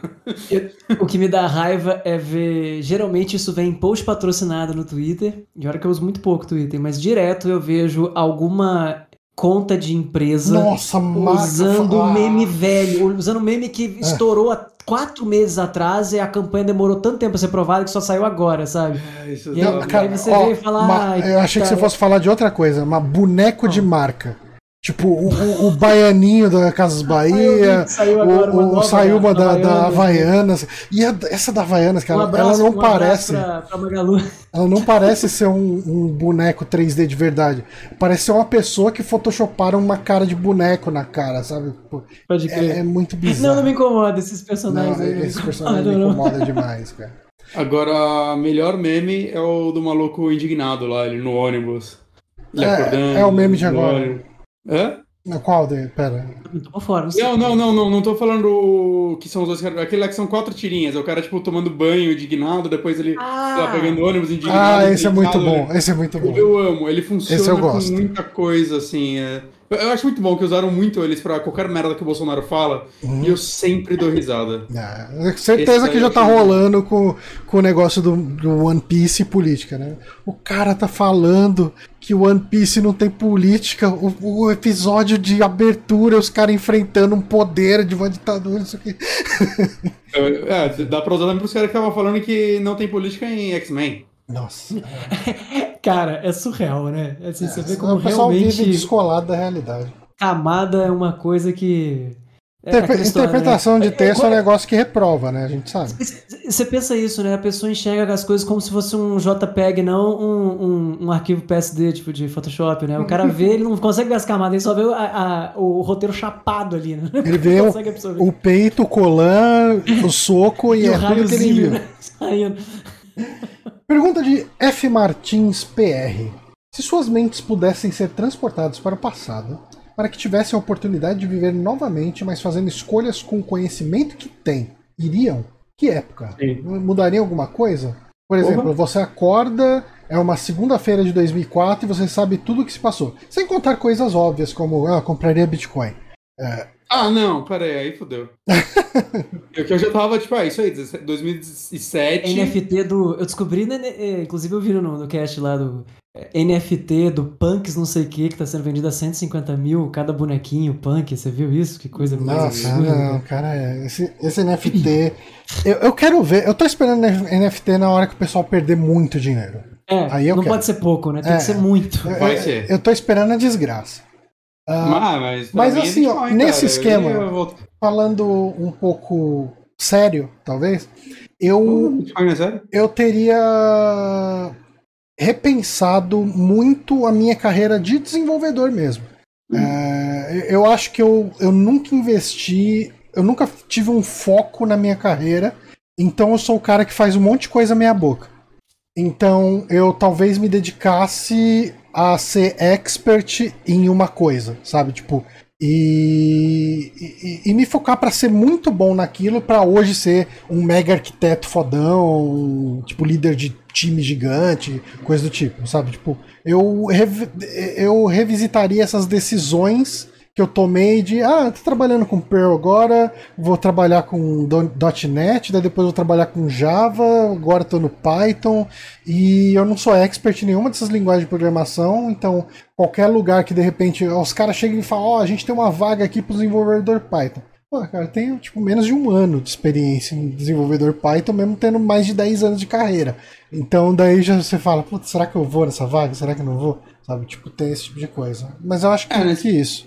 Eu acho que eu seria parecido com você, assim, no sentido de, tipo, eu com certeza teria feito uma faculdade mais focada nisso e ter começado a programar mais cedo, né? eu ter começado a fuçar mais nas coisas, saca? Eu esperava muito as coisas acontecerem, ou eu aprender na faculdade, ou sei lá o que lá, e hoje eu vejo tanta gente que, tipo, ah, não, cara, eu só abria o bloco de notas, fazia código e alguma coisa acontecia, saca? E isso deu um know-how foda pra pessoa que eu nunca vou ter, Uhum. né? Então eu gostaria de ter sido uma pessoa que fuçava mais as coisas nesse sentido. Essa pergunta é foda, né? Porque aí é, é muita coisa que tu quer voltar e, e, de repente repensar, você só tem vontade por causa do outro caminho que tu fez. né? Exatamente. Então, você, você sabe, você sabe a ter- consequência. É por, é por isso que a pergunta traz isso, né? É, Ah, você sabe a consequência. Sim. O foda é que você não sabe a outra consequência. É, não né? sabe. Porque muita- muitas características que tu tem hoje tem a ver com escolhas que tu fez e, se- e não necessariamente você escolheu as características, mas elas vieram, né? Sim. sei lá, fiz- a minha primeira faculdade foi de direito, eu advoguei um tempo e tal. Aí eu poderia falar, não, voltar e fazer uma outra faculdade, mas eu conheci tanta gente legal, sabe? Conheci tantas coisas legais de que, que moldaram minha maneira de pensar a sociologia hoje, sabe? Até mesmo entender de política, mas não política partidária, mas de, de como qualquer coisinha, sabe? Que você mexe ali na estrutura legislativa, você muda completamente todo, todo o resto das paradas. Então é, é difícil, né? Acho que talvez se eu pudesse voltar pra mexer algumas coisas, acho que eu teria resolvido tretas de banda de maneira diferente das minhas últimas bandas, talvez. É, é, é, cara, É, tipo, tre- resolver cabeça treta. de tem 30 e poucos anos, não de quem tinha 20 e pouco, tá ligado? Cara, saber pular fora de projeto merda. Tipo, não, não, não tô nem falando de projeto de trabalho, tô falando, tipo, banda merda. é, amizade merda, sabe? Umas coisas assim, isso. Porra, é verdade, né? Dá uns atrasos, né? Pode Nossa, crer. cara, como atrasa. e, e, e é aqueles negócios, né? Tem muita coisa de banda, até de site, né, cara? Amigo nosso que gravou com a gente, a gente Projeto, e projetos tal, besteira. Hum. Né, mas hoje eu não, tipo, não tenho rancor, acho, de ninguém que passou tanto Não, em site não, quanto é. em banda e coisa do tipo. E aí eu fico pensando naqueles caras, tipo, sei lá, mano, a galera do Pink Floyd que tá com 70 anos e ainda fica se cutucando em entrevista, saca? Ih, E eu, mano, tipo, eu com 30 já, já tipo, penso naquilo e falo, nossa, eu faria diferente, saca? Você tá com 70 o e Gilmore você e o ainda- Roger Waters tretando até. Mas é, geralmente é o Roger Waters que cutuca. É, mas você tá lá arrastando essa porra até hoje, meu irmão. Vocês vão morrer, vocês são velhos. Para de guardar esse rancor, pelo amor de Deus. É para. verdade. Isso que tu falou aqui, né? Nós três aqui, a gente já teve projetos com podcasts com um milhão de pessoas no podcast É. e um monte de banda com um monte de gente Sim. também. É tudo muito parecido, né? Eu acho que o problema é que esses caras nunca fizeram outra coisa, né? Então eles ficam remoendo a mesma grande, né? treta, né? Há 60 E, no caso anos. a- e a treta deles envolve dinheiro, né? É, é, tem essa questão. Não é também. pouco E dinheiro. não, né? e- e- não, é, não é 5 mil reais que você emprestou ali. Ah, próxima pergunta aqui. Juliano Oliveira, qual a música mais marcante da vida de vocês? Nossa, É difícil, Nossa. né? Essa assim, de bate pronto. Nossa, eu, assim, eu não sei se eu tenho. Saca? No sentido de, tipo. Minha relação com música é muito. Eu, eu tô sempre conhecendo coisa nova, né? Eu não, eu não consigo ficar ouvindo a mesma coisa muito tempo. Não que eu, tipo, pare de ouvir, mas eu, eu, tipo, a cada X meses eu preciso pelo menos conhecer uma banda nova Uhum. e começar a destrinchar ela. Eu gosto disso, né? Então. Eu, eu poderia citar 50 músicas que se me marcaram, mas pra escolher uma, eu acho que eu não consigo. Sabe que eu acho que eu tenho algumas. Eu, eu sei direitinho, eu, eu separo algumas fases da minha vida por alguma música, assim, tá ligado? Aham. Tipo assim, e não é uma música que ah, eu gostava muito. É, foi uma música que quando eu ouvi a primeira vez eu fiquei em choque, em transe, sabe? E aí fiquei pondo no repeat, ouvindo o dia inteiro. E aí, meio, eu, se, eu- sei lá, se eu fosse categorizar, igual você tem a Idade Média, Idade Antiga, não sei o que, eu separo épocas por canções, assim, eu lembro direitinho. Se fosse uma música, seria High Hopes. Eu não esqueço a primeira vez que eu ouvi High Hopes, cara. De quem Foi é muito música? Do. Do, do álbum de Vigil Bell, do Pink Floyd. Hum. The grass is greener. Eu lembro que é exatamente, cara. Tinha, tinha sido no Natal que eu ganhei um, um DVD. Eu pedi o Pulse. E eu pedi mal intencionado, porque eu nem ouvia Pink Floyd. Mas era o DVD mais caro que tinha na loja. Minha irmã, pode escolher qualquer um. Eu falei, ah, até aquele, pode. Eu pedi. O Pulse, o Pulse ele tinha um LEDzinho que ficava piscando, né? É, é. O CD do Pulse tinha, né? No caso, eu Ah, pedi o DVD. o DVD, aí ele não ok. tinha esse LEDzinho. Meu amigo meu tinha esse. esse botava pilha, né? É, Na- na- ficava piscando lá na sua coleção.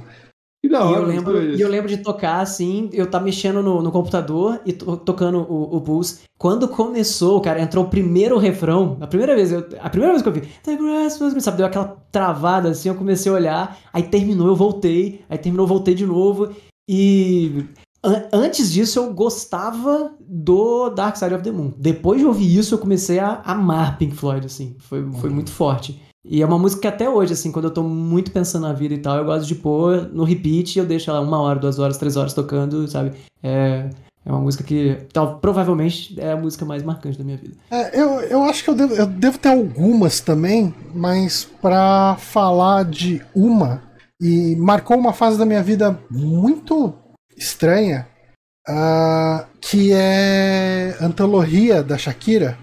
Que. Sei que música é essa. Hum? Não sei que música é essa. Para amar-te. Ah, necessito de... é, é, e essa música, por algum motivo, uh, não romântico, apesar da música ser isso, uh, ela me fazia lembrar da Valéria, né, que gravou podcast comigo e hoje em dia mora na, na Irlanda. E eu, assim, eu tive uma briga, um desentendimento com a Valéria um pouco antes dela ir e a gente ficou um tempo sem se falar. E inclusive no momento que ela foi para lá, a gente não estava se falando. Então eu perdi os últimos meses da Valéria no Brasil e por causa de uma briga que eu nunca soube. Eu sei mais ou menos como ela começou, na verdade. Né? Tipo, foi muito uma questão de dosar a expectativa, de. Foi, eu não enxerguei sinais, assim, tipo, foi uma coisa que no momento que ela tava para ir, ela queria ter aproveitado mais tempo comigo e eu emendei mais um namoro. Sabe, tipo, e daí ela sabia que nesses últimos tempos que ela poderia passar mais tempo comigo, sair, curtir o resto de Brasil para ela, eu não ia estar tá ali para ela e eu era praticamente o único amigo dela próximo naquela época. E isso caiu mal, foi uma, uma situação meio, meio chata. E, e, toda vez que essa música caía no random, é, porque a gente quase. A gente teve um semi-projeto quase igual o meu com você, Sal. Que a é. gente fez uns dois ensaios no estúdio, né? Só eu e ela. E essa era uma das músicas que tava, né? Ah, que legal. E daí essa música me fazia lembrar dela e falar, puta, cara, eu tipo, desperdicei esse fim de, de amizade próxima. Essa, e é uma música é, tristinha, Essa né? última chance de ter esses momentos. Porque não era, nunca foi uma questão de ser romântico, de ser um, um caso. Meu, meu, o meu negócio com a Valéria é muito uma amizade muito próxima mesmo. Assim, é, uhum. é uma amizade muito sincera. E depois de muito tempo a gente acabou é, voltando a se falar, virando, quando ela. A única vez que ela veio pro Brasil, né? Tipo, desde que ela tá morando, ela deve estar tá morando sei lá, uns 3, 4 anos, não sei quanto tempo ela tá lá. Mas ela veio só uma vez, a gente saiu, ela veio aqui em casa, ela conheceu a Paula, né? E, tipo, e foi bem legal quando ela veio aqui. A gente foi num barzinho lá na região da Paulista com o Rodrigo, a Bia, uma galera. Foi, foi bem legal, foi bem divertido. Mas esse último tempo que eu poderia ter aproveitado com ela no Brasil, uh, eu acabei desperdiçando e essa música me faz lembrar desse período. Foda. Acho que é isso. Próxima pergunta. Ryokai de novo. Olá, amigos. Ela falou olhar, amigos. Nunca vi vocês comentarem sobre esportes, ou se ouvi apaguei da memória. Vocês acompanham ou já acompanharam algum esporte a ponto de torcer para algum clube? A pergunta serve para esporte também. Abraços. Eu fui São Paulino muito dedicado durante um tempo. Eu ainda tenho umas três camisas do São Paulo oficiais numa gaveta aqui, no baú da cama, melhor dizendo. Todo final de semana eu ia assistir jogo em barzinho com os amigos e tal. E a cultura tóxica do futebol foi o que me afastou. Eu peguei bode e nunca mais nem assisti os jogos. Eu, eu me afastei também por causa da cultura tóxica. Eu, eu era corintiano Deve ter durado uns dois anos que eu acompanhava jogo e tudo mais. E eu participava de fóruns né, de música que tinha de música e de games e todo fórum tinha uma aba de futebol. E sempre que entrava nessas abas eu, eu queria tipo esquecer como se lê. e eu acho que isso que me, me afastou assim do esporte. Ah, mano, é, é tão idiota. Saca? É pior do que a guerra de consoles. É, é, cara, é um negócio que não acaba e é sempre a mesma piada, o tempo Nossa, cara. Sempre a mesma. E, e, assim, eu gosto de skate, mas eu não, não dá pra dizer que eu acompanho de verdade, né? Eu, eu vejo vídeos de vez em quando. Queria muito saber acompanhar coisas de, de Extreme Games, É. da ESPN e tal. Eu queria muito saber acompanhar, mas eu não entendo. Eu vejo as manobras, eu não entendo realmente Ah. o quão complexo é aquela manobra ou não, tá ligado? É só achar legal. Acho que já basta. assim. é, não, sério, assim, tipo, a gente não tem que ser também especialista em tudo. É tipo, porra, veja, eu acho, eu acho maneiro. Devia assim, ter uns eu gosto. critérios assim dos avaliadores, né? Da hora, muito da hora, que foda. Sabe? E aí, ele ganhou três da hora, cinco que foda. Foi melhor que o outro que ganhou nove que foda. Ó, eu, eu eu acabei acho legal, esquecendo de agradecer aqui, Hélio Ferrer, obrigado pela assinatura aí do Prime. Tamo junto. Mas acompanhar, acompanhar mesmo, não, nada assim. Nem esporte eu não tenho mesmo saco, porque eu, eu não gosto de jogo competitivo em geral, então não tem nada lá que apele pra mim. Uhum. É. Próxima perguntinha, eu vou lançar a pergunta aqui, vou buscar uma cerveja e já volto, tá? E aí, vai ser polêmica e vai largar eu e falo que eu gosto. pior que nem é muito polêmico. Ainda bem que, eu- que a geladeira aqui do lado. Ah, vocês têm alguma familiaridade ou interesse por algum jogo mobile do Diego Matias? Nossa, Já volto. falei, falei que ia ser isso. Você tem, Saulo? Nossa, cara, eu muito pouco, quase nula. Eu Ah. joguei, eu joguei, é, não, no geral não. Eu joguei Fantasia, né, que foi aquele jogo do Hironobu Sakaguchi, Sim. exclusivo de Apple Arcade. O jogo é muito bom, tá? É muito bom mesmo. Eu achei que ia ser qualquer coisa, tipo, ah, chamaram ele pra fazer alguma coisa. Tipo, toda vez que chama alguém pra fazer um mobile e, e ver tudo meio qualquer coisa assim.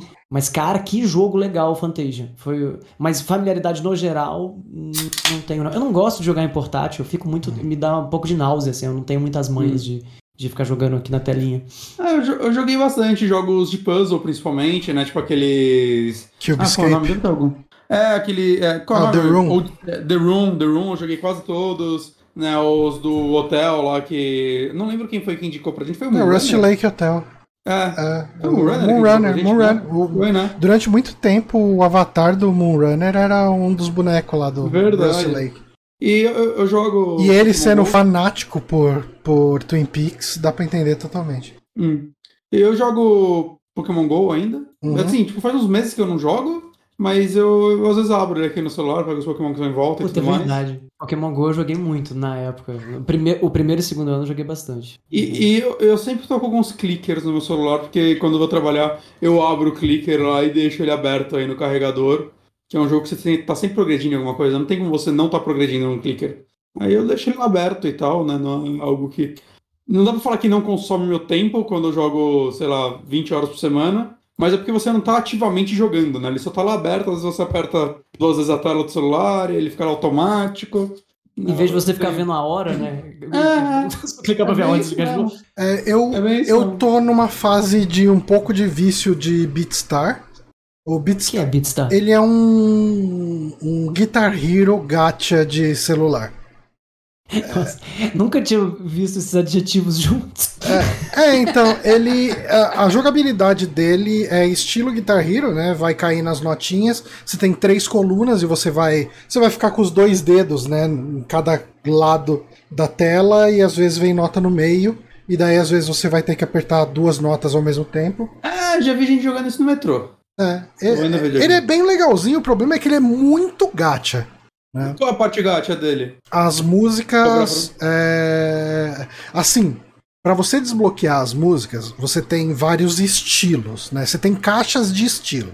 Aí você tem que juntar. No começo é fácil, você tem que juntar tipo 10 cardzinhos de estilo e daí você vai ganhar uma música, né? Aí depois você tem que juntar 15, daí depois você tem que jogar 20. Eu tô numa parte agora que eu tô precisando juntar 30. E você junta esse. Você pode simplesmente pagar 142 É, é, reais. é, assim, é caro pra você comprar. Se você quiser comprar, é, é caro de um jeito que é mais caro. É mais caro comprar um- um- uma música desse jogo do que um álbum. Isso tá virando um problema é, na localização desses jogos por causa do dólar. É.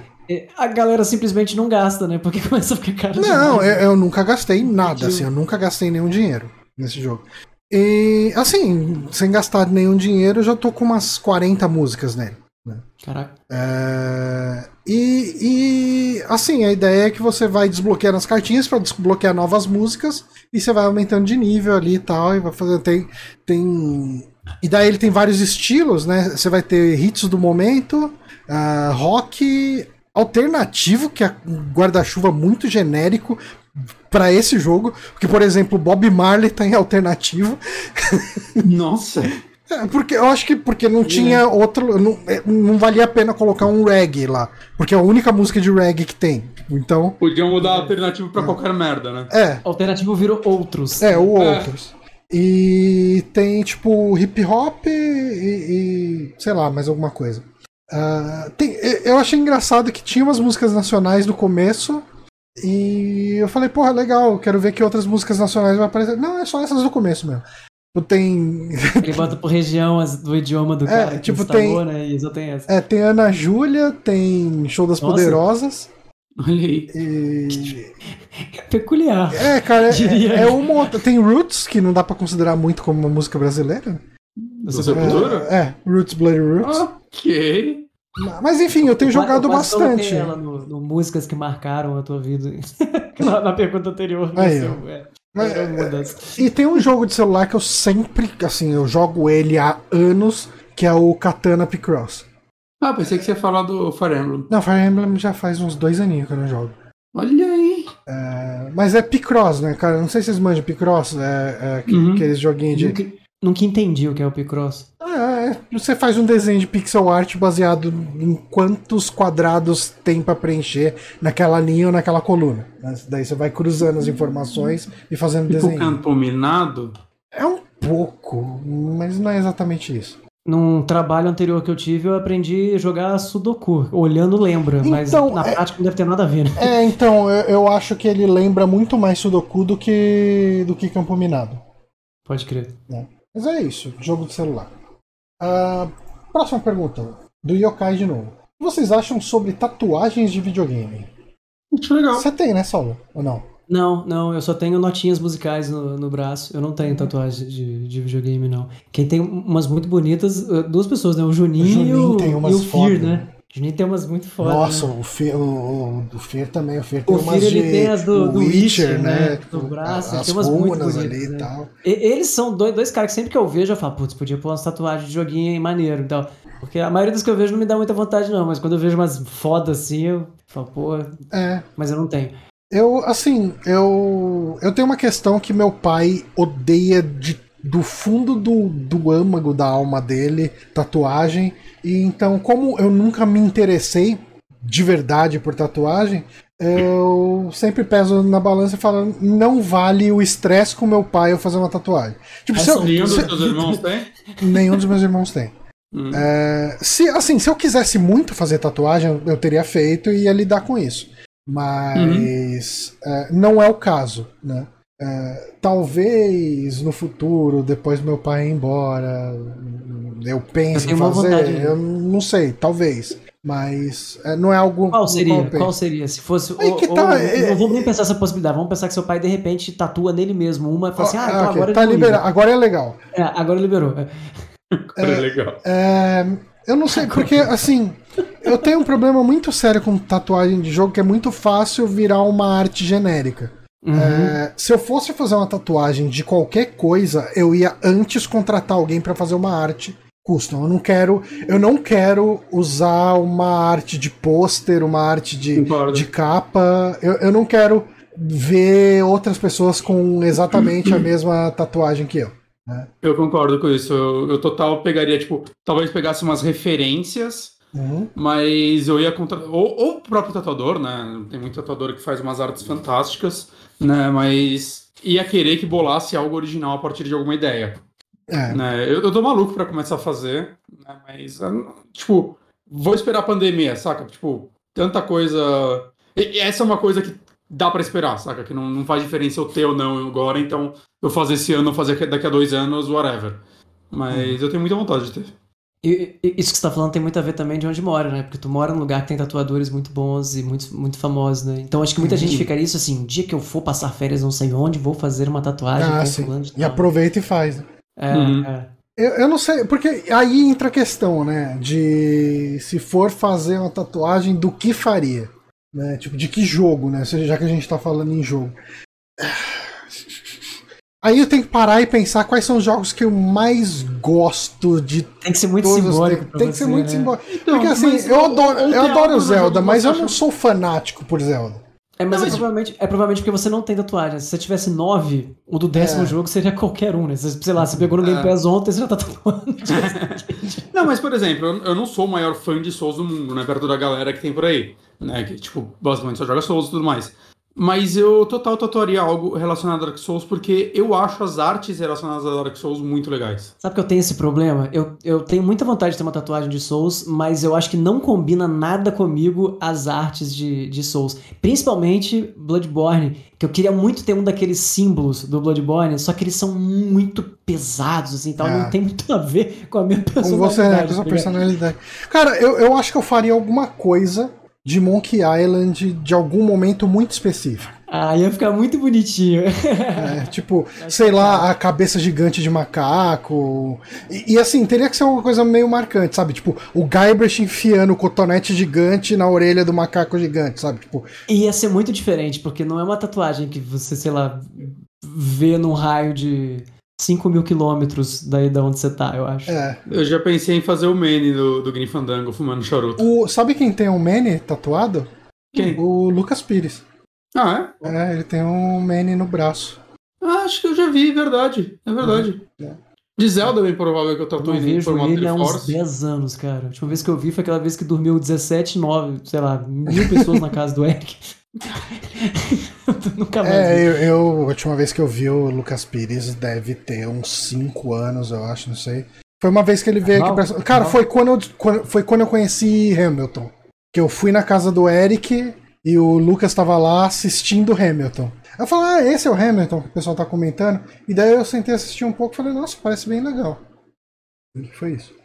Ah, ok, próxima pergunta. Mortadela ou presunto? Do Yokai também. Mortadela. Cara, eu acho que mortadela pra momentos muito pontuais, presunto pra dia a dia. Eu não gosto muito de presunto, eu acho mais sem graça. Do- Eu- dos eu embutidos, eu acho mais sem graça. Eu não gosto de nenhum dos dois, cara. Hum. Mas um ou outro, presunto. Porque mortadela. Como eu não gosto de nenhum dos dois, pelo menos o presunto Ah. dá, dá pra fingir que não tá comendo. mortadela é muito forte, vai ficar o gosto dela chamando muito Não, atenção. então, eu, eu gosto de presunto como. Eu gosto de coisas com sabor leve. Né? Uhum. É, se for apresuntado, então você nem sente Não, não, apresentado eu acho horrível, cara. Apresentado é, é muito. É a salsicha dos frios. Presunto pra é o mim, presunto que tem na 90% salgado que você comer na rua.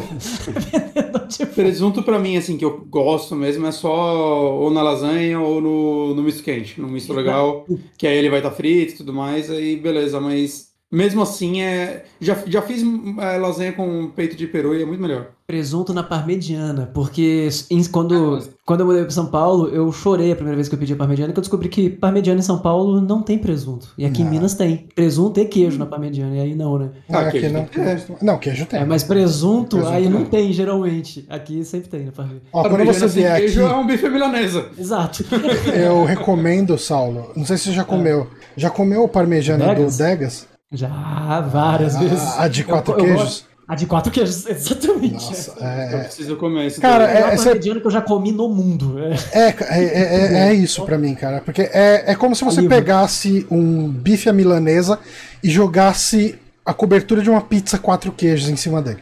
E pra, que, e pra quem estiver ouvindo isso e achar que, ah, não, é exagero, cara, não é. E, Cara, foi, você- foi muito A, a mediana engraçado. do Dega, já é maravilhosa. E com quatro queijos, cara, é assim: você tem literalmente vontade de, de deitar na, na, na, na parmegiana e, e ficar passando o rosto, Cara, assim. Não, foi muito engraçado que uma vez foi. A gente foi. Eu, eu acho que o Bonatti não foi. Foi eu, o Márcio. Eu nunca fui no ah, Vegas. é, fui- então, com certeza você não foi. Mas fui eu, o Márcio o, e o Pablo, né? O Pablo tava aqui em São Paulo. E a Jéssica, né? Tava ali com a gente também. E daí a gente falou, não, cara, eu, eu cheguei e falei, não, vamos pegar o, o parmejana, vamos pegar um parmejana normal e um parmejana de quatro queijos, né? Tipo, tinha bastante gente, né? A gente tava em, em um grupo grande.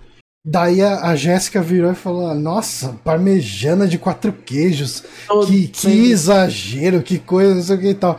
Cara, fiz a mesma ela coisa, cara, comeu a e eu re- ela comeu e repetiu. Cara, porque é muito Não, é bom, cara. Você, cara, não tem volta. É o produto que depois que você provar a de quatro queijos do Degas, você não vai mais pedir sem quatro queijos. Se você pedir 100, você vai sentir que a experiência foi incompleta. Foi, foi, tá foi, ligado? totalmente. Eu Aquela tô batata- triste. Nossa, é muito bom, cara. Nossa, Onde acho fica o Degas? Você trabalha lá perto ainda da Teodoro? Ou você tá trabalhando de casa, John? Eu tô trabalhando de casa, não trabalho mais ali naquela região, mas Ah, eu pena, moro. Mas então. falar muito que a gente fosse Não, então, cara, mas eu tô perto da Pompeia. Tem um Degas na Pompeia.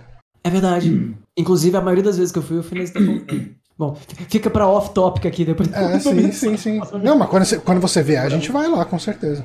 Mais em breve do que você imagina. Ô, rapaz. Eu posso ir também? Eu, Uai, eu te dou claro. um toque também, Bonatti. Desculpa, a gente tá aqui nesse momento love, deixando Bonatti. na- Porra, por favor. Por Eu favor. gosto tanto por de parmegiana e vocês não deixam comer. Ninguém me chama pra comer parmegiana. Próxima pergunta, do Yokai de novo. Qual é o melhor salgado brasileiro existente? Por que a coxinha de frango sem catupiry? Com catupiry, é a melhor. Bolinho de queijo. Ah, bolinho de ah, queijo temos é aqui o melhor. representante de lambaria. Aqui.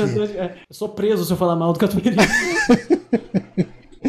Mas com catupiry é melhor, ela fica cremosinha. Eu acho Cara, que... eu, eu não gostava de esfirra, de, de coxinha de frango com catupiry, porque era feita com aqueles catupiry zoado, tipo de maisena e tal. E daí eu achava uma merda. Hoje em dia, como o catupiry deu uma popularizada, e é, é muito fácil você achar coxinha com, com catupiry de verdade, eu prefiro. Mas o meu salgado favorito é um que não é em todo lugar que tem, mas quando tem eu sempre peço. É, inclusive quando teve lá o barzinho Game Show, eu pedi lá, que é coxinha de costela. Nossa, Isso não é um escondidinho, não? Engraçado. Não, é, é, é uma coxinha, é, tipo, é um salgado, uma massa frita, com no lugar de ter frango desfiado, tem costela desfiada. Delícia. Você já foi na Santa Coxinha, Johnny? Não. Lá tem coxinha de tudo. Tem até, eu comi coxinha de pepperoni. Olha, É bom. parece bom, parece bom. É, Tem queijo misturado? tem. Hum. É, acho que quase todas as coxinhas deles tem, tipo, opção com ou sem queijo. Você escolhe a massa, que pode ser, acho que, de mandioca, de batata. Já complicou, pô.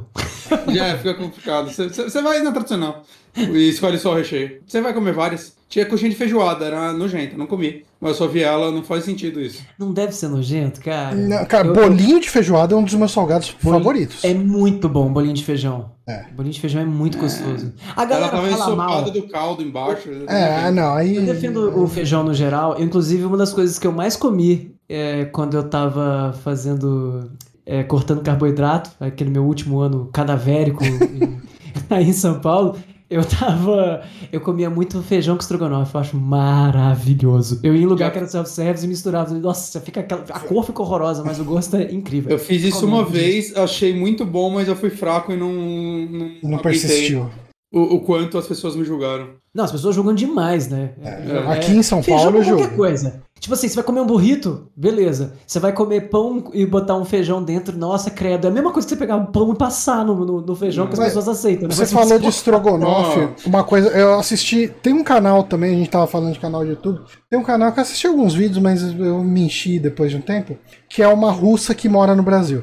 E ela fez um vídeo sobre estrogonofe, como eles comem estrogonofe lá, né? E, e eles comem estrogonofe lá sem arroz. Eles comem, tipo, o estrogonofe com purê de batata. E eu falei pra Paula, vamos ver qual é que é disso aí. A gente não faz mais aqui estrogonofe sem ser com purê de batata. Legal. E tipo assim, ser sem bom. arroz, é o estrogonofe e o purê.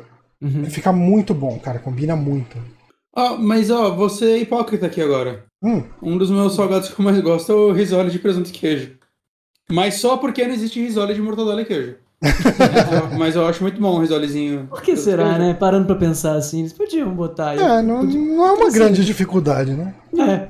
Ou, ou de peito de peru. Eu gosto muito de peito de peru. É, Eu gosto de salgado de peito de peru. Próxima pergunta aqui do Yokai ainda. Ah, qual a relação de vocês com café? Bebem muito, pouco? São dos que escolhem café pela torre, etc. Tomava bastante. é, gosto de café, mas eu virei aquele cara que toma café e vai no banheiro. Aí eu tô tomando menos. Eu só tomo café se eu não for sair. Se é pra ficar em casa. Hum, Saca? Não tem como eu tomar café e sair, ir pra qualquer lugar. Porque é cronometrado. Você vai dar uns 10 minutos. já vai dar Já era. de ir no banheiro. Nossa, é ridículo. É, eu, eu tomo. Eu tenho uma Nespresso aqui. Geralmente eu acabo fazendo umas 3, 4 cápsulas por dia. Sei lá. Umas 3 cápsulas por dia. É, mas eu não sou. Assim, eu sei quando um café é ruim. Mas eu não sou um mega avaliador Ó. de esse é melhor do que o outro e não sei o que e tal. Tipo, eu comprei recentemente umas cápsulas da Melita que estavam em promoção e tá sendo difícil acabar com elas, viu? Porque o cafezinho zoado. Comprei um café de, no, no trabalho, né? Tinha a máquina da, da Nespresso também. E eu comprei um, um de baunilha, mas ele era muito barato, assim. A caixa tava tipo 9 reais. Nossa. Caixa com 10. Então não saiu nem um real cada cápsula. É mais barato que a água, né? Eu- você queria ver eu sorrir no trabalho, alguém falou, tem uma cápsula de café pra me dar. Tó, leva esse de baunilha. Eu já pegava umas duas, pode levar, mano. Cara, é- era uma bosta. Mas assim, eu também não. Eu acho que eu nunca tomei muitos cafés diferentes, né? Tirando, sei lá, essas cápsulas, então quando eu ficava lá, eu comprava algumas variadas. Mas quando eu fui pra Brasília, né, uns 3, 2 anos atrás, é, eu tava lá na. Ai, cara, qual é o nome do evento que eu fui apresentar lá? Porra, esqueci o nome. Esqueci o nome. Mas tava lá no evento e tinha lá um café, né? Sabe, uma estantezinha e tal. Cara, é o melhor café que tomei na minha vida. Eu tirei uma foto dele, se eu pesquisar no meio das 5 mil fotos no meu celular, eu acho. E eu preciso um dia comprar esse café. Saca? Cara, ele era, ele era maravilhoso, assim. Era um café inacreditável, eu não sei explicar porque eu não sou sommelier. Mas é o melhor café que eu tomei na minha vida, assim. E eu queria muito, assim, é, no futuro, comprar um moedor de grãos e tentar fazer um café da hora, saca? Aham. Pra aquelas prensa francesa e fazer aqueles café bem fresco. É, quando eu vejo o Guito, ele é muito disso, né? Ele, ele posta umas fotos nos grupos que a gente faz do café que ele fez e tal. Ele mostra a prensa funcionando. Ah, parece bom, cara. Fica da hora o negócio. Eu, eu tenho muita vontade de comprar umas paradas dessa e, e tentar fazer um cafezinho da hora. Eu, eu gosto de café, mas eu não posso tomar, me faz muito mal. Então, porque eu comecei a tomar tem muito pouco tempo. Então é tipo o cara que nunca fuma e quando fuma um cigarro já fica meio tonto e dá uma onda, sabe? Café me faz muito isso, cara. Café. Tem esse lance do banheiro também que acontece com, com o Bonatti, mas tem um lance de eu fico muito acelerado, meu batimento cardíaco acelera demais, me dá Ah, é uns nervosos, eu fico muito zoado. Então, infelizmente, eu tomo café tipo uma vez por mês, assim, senão eu fico muito afetado. E quando tomo, aí já é o café meio de criança, né? É aqueles cafés que eu boto doce de leite em volta do copo, assim, tá ligado? Tipo, aque- aque- aqueles cafés que quando tu vai no, no Starbucks, tu- eu só, só pedi aquele que era com doce de leite, leite pra caralho e um pouquinho de café, tá ligado? Esses meio pra criança, porque aí dilui É bom, é bom. cafeína, tá mas é bom. Eu gosto gostoso pra caramba esses café. Não, pô, E é. isso que você Eu tomo bastante café com leite em casa, inclusive. Café com Ah, leite isso eu não gosto, não. bastante. Nossa, eu detesto café com leite. Eu não gosto de café com leite. Eu não Eu gosto. Eu fazia Eu gosto, eu gosto dessas agora. frescuras do, do, do Starbucks, né? Tipo, ali É, meio não, batidinho também. e tal. vai Eu beleza. aprendi a gostar de café no Starbucks, na real. É. Era o café for Cara, dummies, o né? café que eu sinto saudade mas é era bom, o, pô. café, da, café da copeira da empresa que eu trabalhava. Esse me, É me bate Era uma saudadezinha. Aquele cafezinho feito pro escritório inteiro, né? Então era aquela coisa lá, produção em massa, mas, cara. É ruim, mas é bom. Direto. É, é, é- tem, tem, um, tem um valor nesse tipo de café. Pode crer. Esse lance do, do doidão do café, igual o Bonatti falou, de pegar o grão, não sei o que e tal, eu faço isso com chás. E aqui eu faço bastante, porque é é muito fácil arrumar erva pra fazer chá aqui, né? No interior. Então não preciso comprar aquele pacotinho pequeno Sim. do supermercado que não vem nada e é caro, sabe? Eu vou ali, compro um quilo do negócio e não custa quase nada. Nossa, assim. erva é ridículo de barato, né? É muito barato. E aí tu vai brincando. E se eu misturar é, chá verde com sei lá o que e não sei o que lá e botar um cravo lá? Se- Será se, será se fazendo desse jeito eu gostaria mais de chá? Porque eu não gosto muito de chá. Um tempo pra cá eu, eu cheguei a tomar uns dois, três chás assim que eu achei legaisinhos, mas eu não, só É tomo só chá quando doente. Então, mas é só você concentrar mais. Porque, por exemplo, eu tomo chá sem açúcar. Eu- é porque eu acho que você bota açúcar, você tira o gosto inteiro dele. E aí, geralmente, sem açúcar, eles ficam muito fracos. Então, o que, que tu faz? Você põe pouca água e muita folha, sacou? Então, e mas aí o eu- gosto fica mais encorpado. Então, mas é isso que eu tô falando, que eu só tomo aquele chá de saquinho. Será É, não, se, tipo, um chá, tipo, que esse daí que você faz, será se me agradaria mais? Eu acho que sim. Ou faz uns testes mais simples, se você não quiser sair comprando um monte de coisa. Tipo, sei lá, faz um, um chamate com três saquinhos ao invés de nenhum e bota uma canela. Já fica outra parada, tá ligado? Hum. Já vira outra bebida, assim, fica bem mais interessante. Eu tive uma época que eu tomava muito daqueles Earl Grey e eu comprava aqueles da Twinings Aham. e, e assim, de agora mudou.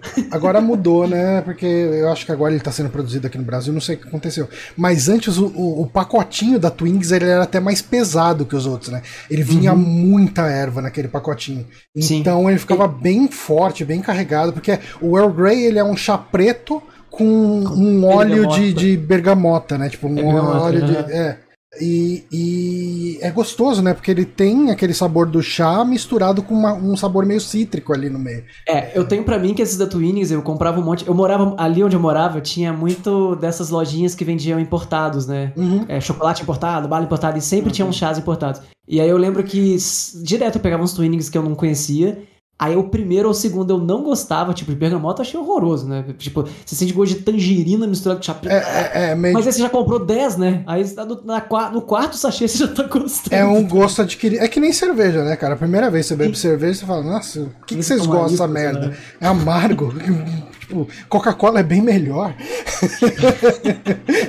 e daí você vai bebendo e fala, porra, uma cervejinha agora, hein? Porra, só pra falar agora, eu queria uma.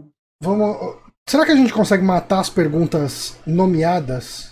Quantas faltam? 32. Não, faltam umas três. Eu só vou dormir às 3 da manhã, vocês fiquem tranquilos. Deixa eu ver. Uma, duas, três. É isso. Só Três, falta três. então Tá. Acho que vai. Ah, se Se não for vocês até o sol? obrigatoriamente. Se eu não falar, né? Não. Se vocês obrigatoriamente tivessem que perder um dos cinco sentidos, qual seria? Ah, é difícil até de pensar, né? Nossa. Difícil pensar, porque eu não sei quais são os Assim, um, um dos meus grandes prazeres da vida é comer. Então, é, olfato e olfato e paladar, tipo, não poderia ser. Ai, que pesado. Eu acho que eu ia no olfato, cara. Eu ia no olfato. Todos aqui, eu acho que ia ser o menor malefício que eu teria. Seria ruim também, lógico. É, Mas de todos, cara. É, o meu olfato já é ruim mesmo. Porque pensa bem, tipo assim, tem coisas que. É, enfim, não vou nem ficar falando de Wii U, né? Senão vai virar meia hora o negócio. Mas eu acho que é o menos penoso. é, eu, É. eu não sei, é, é, por pior que seja. Bom, é difícil, né? Eu, eu acho que ele ia afetar muito. Quais são os sentidos mesmo? É, Eu lembro que Cavaleiro Visão, Zodíaco. olfato, visão, olfato, audição, audição. é, paladar, tato. É isso, acabou, né? Cinco, não? É, O que, que acontece se você perde o tato? Porra, você não vai sentir as coisas, é igual tu ficar anestesiado. Tem, tem gente que tem um pouco disso, né? Que Eu elas não sentem dor e tal, e é mó perigoso, né? Eu tenho parestesia num, num pedaço do rosto, por causa de quando eu arranquei o siso. Ficou em cima de um nervo, então tem um pedaço específico no meu rosto que não, que não tem sensibilidade. Esse Caraca. aqui, ó. Mas é, é bem perigoso a galera que tem isso, tipo, no corpo, né? Que a pessoa, tipo, se Sim. machuca E não, E não percebe, sabe, não percebe, aí, é do uma- tipo, né? Aham. É muito perigoso. Eu vou nesse aí. Né? é muito perigoso, eu vou nesse. Você não poderia tocar, pô. É, você não ia eu não- sentir as eu não- notas. Mas tudo Sai bem. de casa mesmo. É, Vira o DJ. É um, bom- é um bem pros outros, então. O Johnny ia falar assim: eu toco de ouvido. Como assim? Não é de ouvido mesmo, porque eu não sinto. Então só sei que tá tocando. Pois é. Eu, eu ia no olfato. Ia ser bom que você ia poder, tipo, comprar, sei lá, morar perto do Tietê, assim, Aí, ó. sem sofrer. Caralho, você ia comprar apartamento barato, né? É, Pegar um apartamento Morar de luxo lá que por dois mil reais. Aqu- Aqueles lugares na estrada que, que corta madeira e tem um cheiro de merda. o cara que monta um Você não ia poder ninguém vai represen- visitar. Você não ia poder receber ninguém em casa, mas Não ia é. pagar, tipo, dois mil no apartamento, né? Tipo, inteiro. É. poder explorar atividades de plantações ilícitas lá, porque ninguém ia ter coragem de ir lá verificar. a área. A próxima pergunta, do Diego Matias agora. Vocês viram que uma rede de streaming comprou os direitos para uma série baseada em Hunt Showdown, FPS da Crytek com cowboys e monstros? Quais outras adaptações de jogos vocês estão com alguma expectativa? Mass Effect, Mario, The Division? Eu acho sem ironia que o, a série do The Last of Us tá com um potencial absurdo, né? Por causa das pessoas envolvidas. Né, o Neil Druckmann basicamente só contratou diretor foda pra fazer aquilo, né? E a produção lá da galera do, do Chernobyl, que é uma puta série foda. Então, e eu acho que The Last of Us, entre aspas, é uma, um jogo fácil de adaptar, né? Aham. Porque Ele a já estrutura tem uma. narrativa é, dele já é cinematográfica. Exato. Mas eu tô curioso pra série do Mass Effect que foi anunciado, né? Eu acho que tem potencial. É, hum, Eu acho, eu acho que pode ser ruim, provavelmente vai ser ruim. Mas o potencial existe. é, eu- eu- assim, o filme de Resident Evil estreia quando? Essa semana? Semana que vem, né? Os críticos já estão vendo, mas eu não, não tenho nem ideia do que eles estão achando. É, eu acho que vai ser ruim. Os críticos que- já estão vendo, e quem não viu já tá criticando. que pode ser bom. Eu, eu acho que o filme do Mario deve ser legal. É, acho. A animação. Eu, eu ainda sonho com uma adaptação de Shadow of the Colossus numa animação muda. Nunca vai acontecer. The Division caguei. Sim, Nossa, eu, eu nem, lembrava. E, e tá sendo feito mesmo? É que nem tipo as- o filme do Splinter Cell com Tom Hardy, que tá há 32 Não anos sei. aí. Tem, tem uma série de Halo também, né? Tá sendo. Tem. Que tem. eu acho que tem potencial pra Cara, ser uma bosta também. Eu não tenho expectativa nenhuma de, de, de jogo pra virar. E eu não digo expectativa de achar que vai ser bom, eu não tenho vontade mesmo, assim. Se, se É, vier, né? beleza. Não, é, é, pra mim é diferente de assim. É, Imagina um remake de um jogo tal, eu nunca vou achar ruim ter um remake, que o remake seja uma bosta e aí, Aham. ah, pô, eu vou uma bosta. Beleza, mas eu acho interessante ter o remake. Agora, pra trazer coisa pra animação, ou pra. Eu, eu, eu- Porque eu muitas realmente dessas coisas. é, é sabe? engraçado, Eu né? Porque as coisas que são cinematográficas, quando- tipo Last of Us, quando você joga pra, pra um filme, não precisaria ter a marca de Last of Us pra ser. E, e como de fato tem filmes pós-apocalípticos com dramas pessoais e, e várias outras coisas, beleza. E as coisas que são muito focadas numa ideia original que é de videogame, ela é boa porque aquilo é videogame, não porque Sim. tem uma. Tipo assim, como que você. Assim, eu não tenho ideia do que eles vão fazer com o filme do Mario.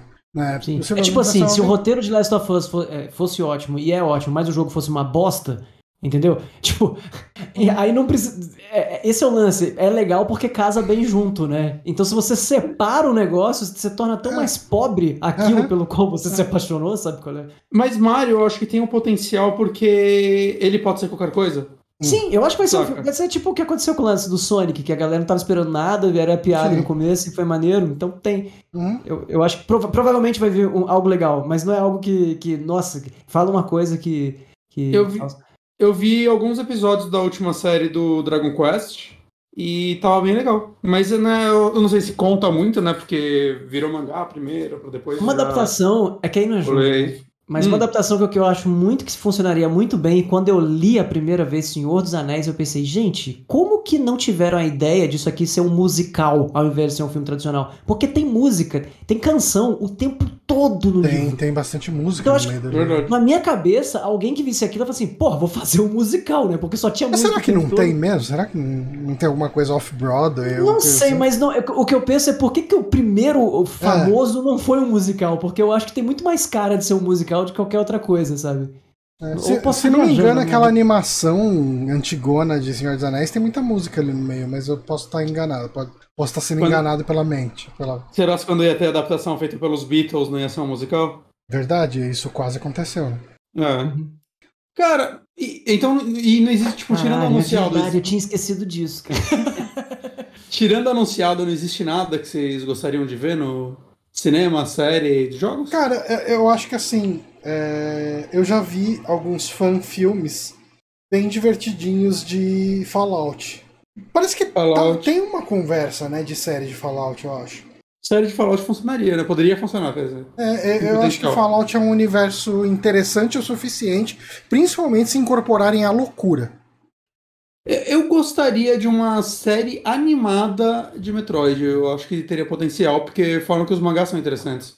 Ah, é? É, eu gostaria, assim, eu acho que seria interessante. Vocês conseguem levar numa boa esse lance do.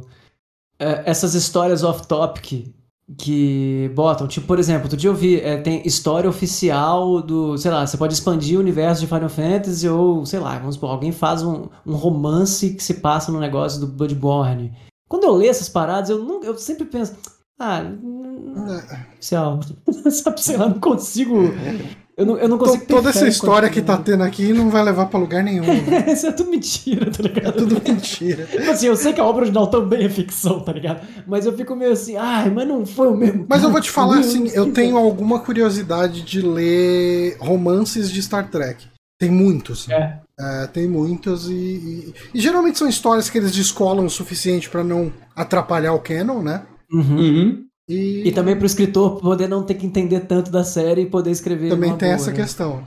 Mas eu tenho algum interesse, muito mais do que, por exemplo, ler livro de, de Star Wars. Pode crer. Pode Eu crer. comecei a ler um livro de Star Wars e eu parei, mas tava legal. há muitos anos atrás. Talvez um dia eu volte. Próxima e última pergunta desse programa, do Yokai de novo. Yokai, obrigado por tantas perguntas. É, populou bastante o nosso programa e, e perguntas muito boas, devo acrescentar.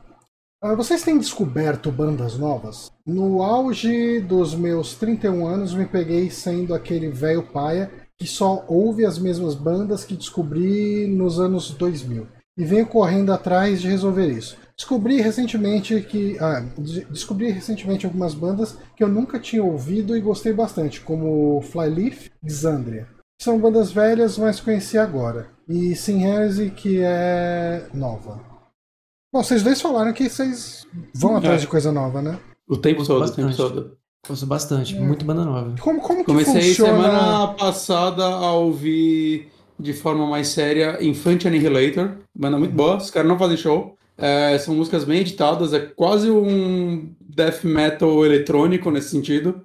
É, tipo, os caras tocam mesmo e tal, mas eles deixam claro que é tudo muito editado e o vocalista é um retardado, é muito engraçado ver ele gravando as coisas. E é uma banda muito interessante. Qual o nome e, de novo? Infant Annihilator. Okay. Eu comecei a ouvir porque eu vi o vocalista de uma outra banda que comecei a ouvir também esse ano, que chama Lorna Shore é, comentar sobre essa banda, né? Tipo, eu já conhecia ela, assim, de, tipo, passar coisas e tal, porque ela é bem conhecida no meio, mas ver ele falando o quanto ele se inspira no vocalista dessa banda, e ele sendo um vocalista que eu acho ele meio fenomenal, eu quis dar uma atenção extra para o Infante, e, e realmente o Dick Allen, que é o vocalista, é um, é um rapaz bem esquisito, eu acho muito legal. Ok. Saulo, como você descobre bandas e recomenda alguma aí que você tenha conhecido recentemente? Cara, é. Eu tava até conversando. Com quem que foi, cara? Eu, essa semana eu tava falando de um papo desse que é. Ah, pô, com, com o Thieres lá de Poste Caldas. Um abraço pro Thieres. É... Esse lance de, de ouvir bandas novas e tal.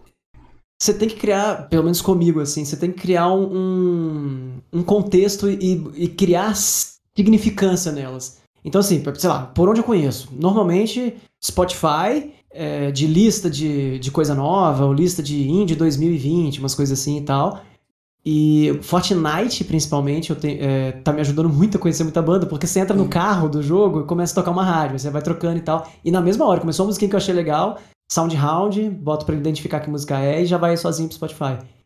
E pra. Só que assim, se você só fizer isso, você não vai ficar ouvindo. Então o lance de criar um significado mais emotivo, que é, sei lá, por que, que eu gosto de Pink Floyd? Porque me lembra daquele dia que não sei o que, e aí comecei a ouvir mais e tal. Por que, que eu gosto, sei lá, de Tia Anastácia? Porque eu lembro de ir pra festa de não sei onde, tocava muito, ou aquela república e tal. Então eu faço meio isso, sei lá, conheci uma banda legal agora. A gente tem aqui, por exemplo, aqui em casa, uma, uma playlist, até quem quiser eu posso passar, que chama Pipoca Quarentena. Porque na quarentena a gente começou a ouvir uns, uns indie novo no Spotify e sempre que era legal a gente botava na listinha. Hum. E na Alexa aqui de casa, a gente sempre mandava, na Ecodot, né? A gente sempre que ia arrumar a casa ou fazer alguma coisa aqui, sei lá, geralmente tarefas domésticas, assim, ah, vamos arrumar, a gente arruma a casa no sábado. E aí a gente botava para tocar essa, essa, essa listinha e tomava uma cervejinha e tal. Então já me lembra esse momento família aqui em casa, tá ligado? Ah, bacana. De, de fazer já, já cria esse vínculo também. Sim, você vai criando significado, né? Então sempre, por exemplo, a gente vai viajar para não sei onde. Monta uma lista no Spotify daquela banda que a gente conheceu ontem. A gente ouve na ida, ouve na volta e a gente já lembra da viagem, entendeu? É, isso, é, isso é que... é bem legal, isso é uma ideia muito boa. Eu acho que funciona muito bem e você tem que fazer isso depois de que ele falou assim, ah, no auge do, dos 30 e poucos anos, porque você tem muito mais evento, é, piração e tal, quando você tá muito adolescente, né? Não sei o que e tal. Então seus eventos vão sendo menos frenéticos. Então eles vão sendo menos acompanhados de música alta pra caralho, tá ligado? Então tu precisa. E, e até você cria também uma relação diferente com a música, menos de descobridor e mais de nostalgia, né? Vira uma Sim. coisa de, de reouvir aquelas músicas que você já gosta. Sim, Sim. É, eu eu, eu sinto muita falta de conhecer coisa, coisa nova, outra, sabe? É. Tipo, porque eu, uh, na, na minha adolescência e na minha ju primeira juventude, sei lá como que é essa. Uh, não sei que fase que é. é. O jovem adulto. Cadê o estatuto é. da criança adolescente pra você conseguir diferenciar? É, eu tinha muito uma questão de Cara, no sábado de manhã eu assisti o Fúria na MTV. No domingo à noite ouvi o programa do Vitão Bonesso para conhecer umas bandas, gravava em fita cassete, depois uhum. ia atrás das bandas pra, pra sei lá, eu continuar gravava, ouvindo. Eu gravava uma Sari. É. ouvia as músicas que ninguém ouvia. É, então, e, e, eu acho que eu sinto falta de ir atrás de algum programa, podcast, qualquer coisa do tipo, que fale de música e que me apresente bandas. Sim. Mas por que, que isso não acontece? Porque a gente é. achava que a, a, internet ia ser a liberdade que a gente tem, mas com música é uma merda. Sim. Porque você não pode montar um programa de música decente sem seu canal ser excluído, exato, você ser ameaçado exato. de processo, arrumar um monte de problema no teu nome, CPF e tudo mais. Então, a gente tem um monte de canal de crítica de, ou de, de, de, super discussões com jogos, com séries, com não sei o que, mas com música, você não pode botar música pra ouvir. Eu tentei fazer um cast uma vez, lembra? Há muito tempo atrás, que chamava. É, não sei se tu lembra. Eu cheguei a criar Eu lembro um piloto, que eu vi o, o piloto. Mas é um saco ficar falando 20 minutos sobre uma música e não poder botar ela ali. Que você pensa, ah, depois o cara pega e ouve, mas não é igual. Gostou de você botar o CD, sabe? Aquele lance de sentar com o teu amigo. É, é tipo uma rádio mesmo, né? É. Concordo. Tu não pode fazer isso, cara. Então as discussões de música ficaram muito rasas, ficaram discussões sobre bandas, Eu acho que o problema, o grande problema são as plataformas, caras, né? Tipo, você não consegue subir um podcast desse no Spotify de jeito nenhum, mas num feed acho que rola, não rola? Rola e você morre de medo do ECAD um dia bater na sua porta ah, se o seu cast fizer sucesso e, é te processar pelos últimos cinco anos que você que, que ele teve, sabe? é. é foda, cara. Mas, mas só uma coisa, vocês falam, o Saulo falando de contexto e tal, não sei se se enquadra muito, mas eu acho que uma coisa que me ajuda muito a conhecer, quando eu vou conhecer uma banda, né? Uma coisa que acontece muito, né? Eu sei lá, botar uma banda que eu conheço no Spotify e quando você acaba o CD, eu ainda sou uma pessoa que gosta muito de ouvir CDs. É... Uhum. Gosto de ouvir um, os álbuns do começo ao fim. Ah, não, o álbum. Ah, achei que é, você, tu ia falar que tu, tu gosta da mídia CD mesmo. Ah, eu, eu gosto, mas faz um tempo que eu não compro, mas eu, eu, eu gosto de ter ainda CD também. Não, mas eu não tenho nem onde tocar, assim, né? tipo, no carro, mas. Mas enfim, quando acaba normalmente uma banda que eu gosto, o Spotify entra naquele random de colocar bandas parecidas. Uhum. Sim né? Ou que tem alguma parceria, alguma coisa do tipo, né? Que é uma benção e, e maldição ao mesmo tempo. É, eu desligo a minha, eu não deixo isso não. Eu, eu deixo porque eu, eu já descobri coisas legais. E, e, às vezes ele sai da, da caixinha, saca? Sim. Eu tô ouvindo uma banda, sei lá, eu escuto muita banda de death metal com mulher cantando, mas pelo fato de não terem tantas, ele vai colocando outras bandas com mulheres cantando, às vezes eu começo a ouvir umas. acaba caindo umas bandas mais pop e tudo mais, que eu acabo começando a gostar também. Mas quando eu pego alguma banda que eu gosto, uma coisa que eu faço é ir atrás de algum clipe dela. Que eu acho que você assistir um clipe, até hoje, eu acho que, que, que me ajuda Dá assim, um vínculo a, diferente. É, né? criar um vínculo diferente. E aí, sei lá, achei um clipe que eu gosto, eu vejo de que CD é esse clipe, e aí eu já vou pro CD dessa banda e começo a escutar esse CD. Eu, eu não escuto, tipo, todos os CDs de uma vez. Eu pego um CD de uma banda e fico escutando ele, às vezes, semanas, antes de ir pro próximo. Eu perdi um pouco a paciência de ouvir álbum inteiro. Tipo, hoje, muito especificamente, eu corri ouvindo o novo do Caetano Veloso. Mas, assim, tinha muito tempo que eu não pegava um álbum inteiro pra ouvir de cabo a rabo novo, assim. Eu ando mais shuffle. É, é eu, tenho, vida, assim. eu, tenho, eu tenho ido muito pra playlist, esse tipo de coisa. E às vezes que eu pego para ouvir um álbum, eu com certeza não absorvo da forma que eu absorvia 10 anos atrás. É que você então, tem que ficar mais desligado, né? E tu é, não consegue. Hoje e, fica um pouco mais difícil. É, porque tinha muito isso, né? Quando a gente. A, a, rotina de ouvir música, quando a gente é mais novo, é você coloca o CD e você está. A atividade que você está fazendo é ouvir a música. Então Sim. você tá lendo o encarte, folheando ali, prestando atenção na música. É interessante. Hoje, Jogava tibia. A, a minha atividade é. Eu tô trabalhando e ouvindo música. Então, uhum. a minha atividade é trabalhar. A música é um barulhinho de fundo ali que me ajuda. Uhum. É, eu, eu, eu, tentei, acho... cara, eu tava ouvindo uns tempos atrás Porcupine Tree e eu achei legal pra caralho, mas assim, se você pedir pra eu falar qualquer música, eu não consigo.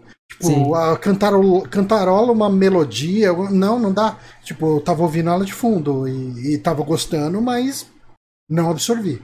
É, e duas coisas, né? A primeira, porque as distrações são muito, muitas notificações e muita coisa chamando sua atenção, né? E a outra que é, por exemplo, é, eu fiz muito isso nos últimos meses, porque eu andei comprando muito de LP, vinil usado num, numa loja do sul que eu encontrei vendendo muito barato umas coisas no Mercado Livre. E aí, assim, como você compra, vem, abre, bota. Aí vira, aí vira é, a, a, o ritual ajuda. Como é mais difícil de você fazer o um negócio, você vai criando etapas, então deu tanto trabalho de pegar, tirar, botar, não sei o que, que você fica parado ali e, e fazendo, né? Mas uma coisa que ajuda também isso aí que tava falando, festival, cara. Isso me ajuda muito. Eu, eu fui em todas as edições do Lola, inclusive, vou, ah, vocês animarem, eu vou, vou agora na, na de março, vocês animarem de ir. E o Lola é sempre uma experiência que vale muito a pena, porque o melhor show nunca é o show que você foi para assistir. Até a hora que você É, percebe fui que o mais legal Lola não é por- o show que você quer assistir. É que Lola, rolê pra mim- nada a ver que você cai e assiste e fala, pô, até que essa banda é maneira, tá ligado? É que o Lola só tem. Agora só tem ingresso pra todos os dias, né? É. Que é um pau E e aí- 500, né? Ou é mais? É, tá, tá quase dois pau. É, não, Aí. não, não rola. Não, não, é, é muito caro. Não tem É, como. o desse ano Eu eu, comprei fui- chorando, assim. Eu fui no Lola, é, aquele que a gente se encontrou.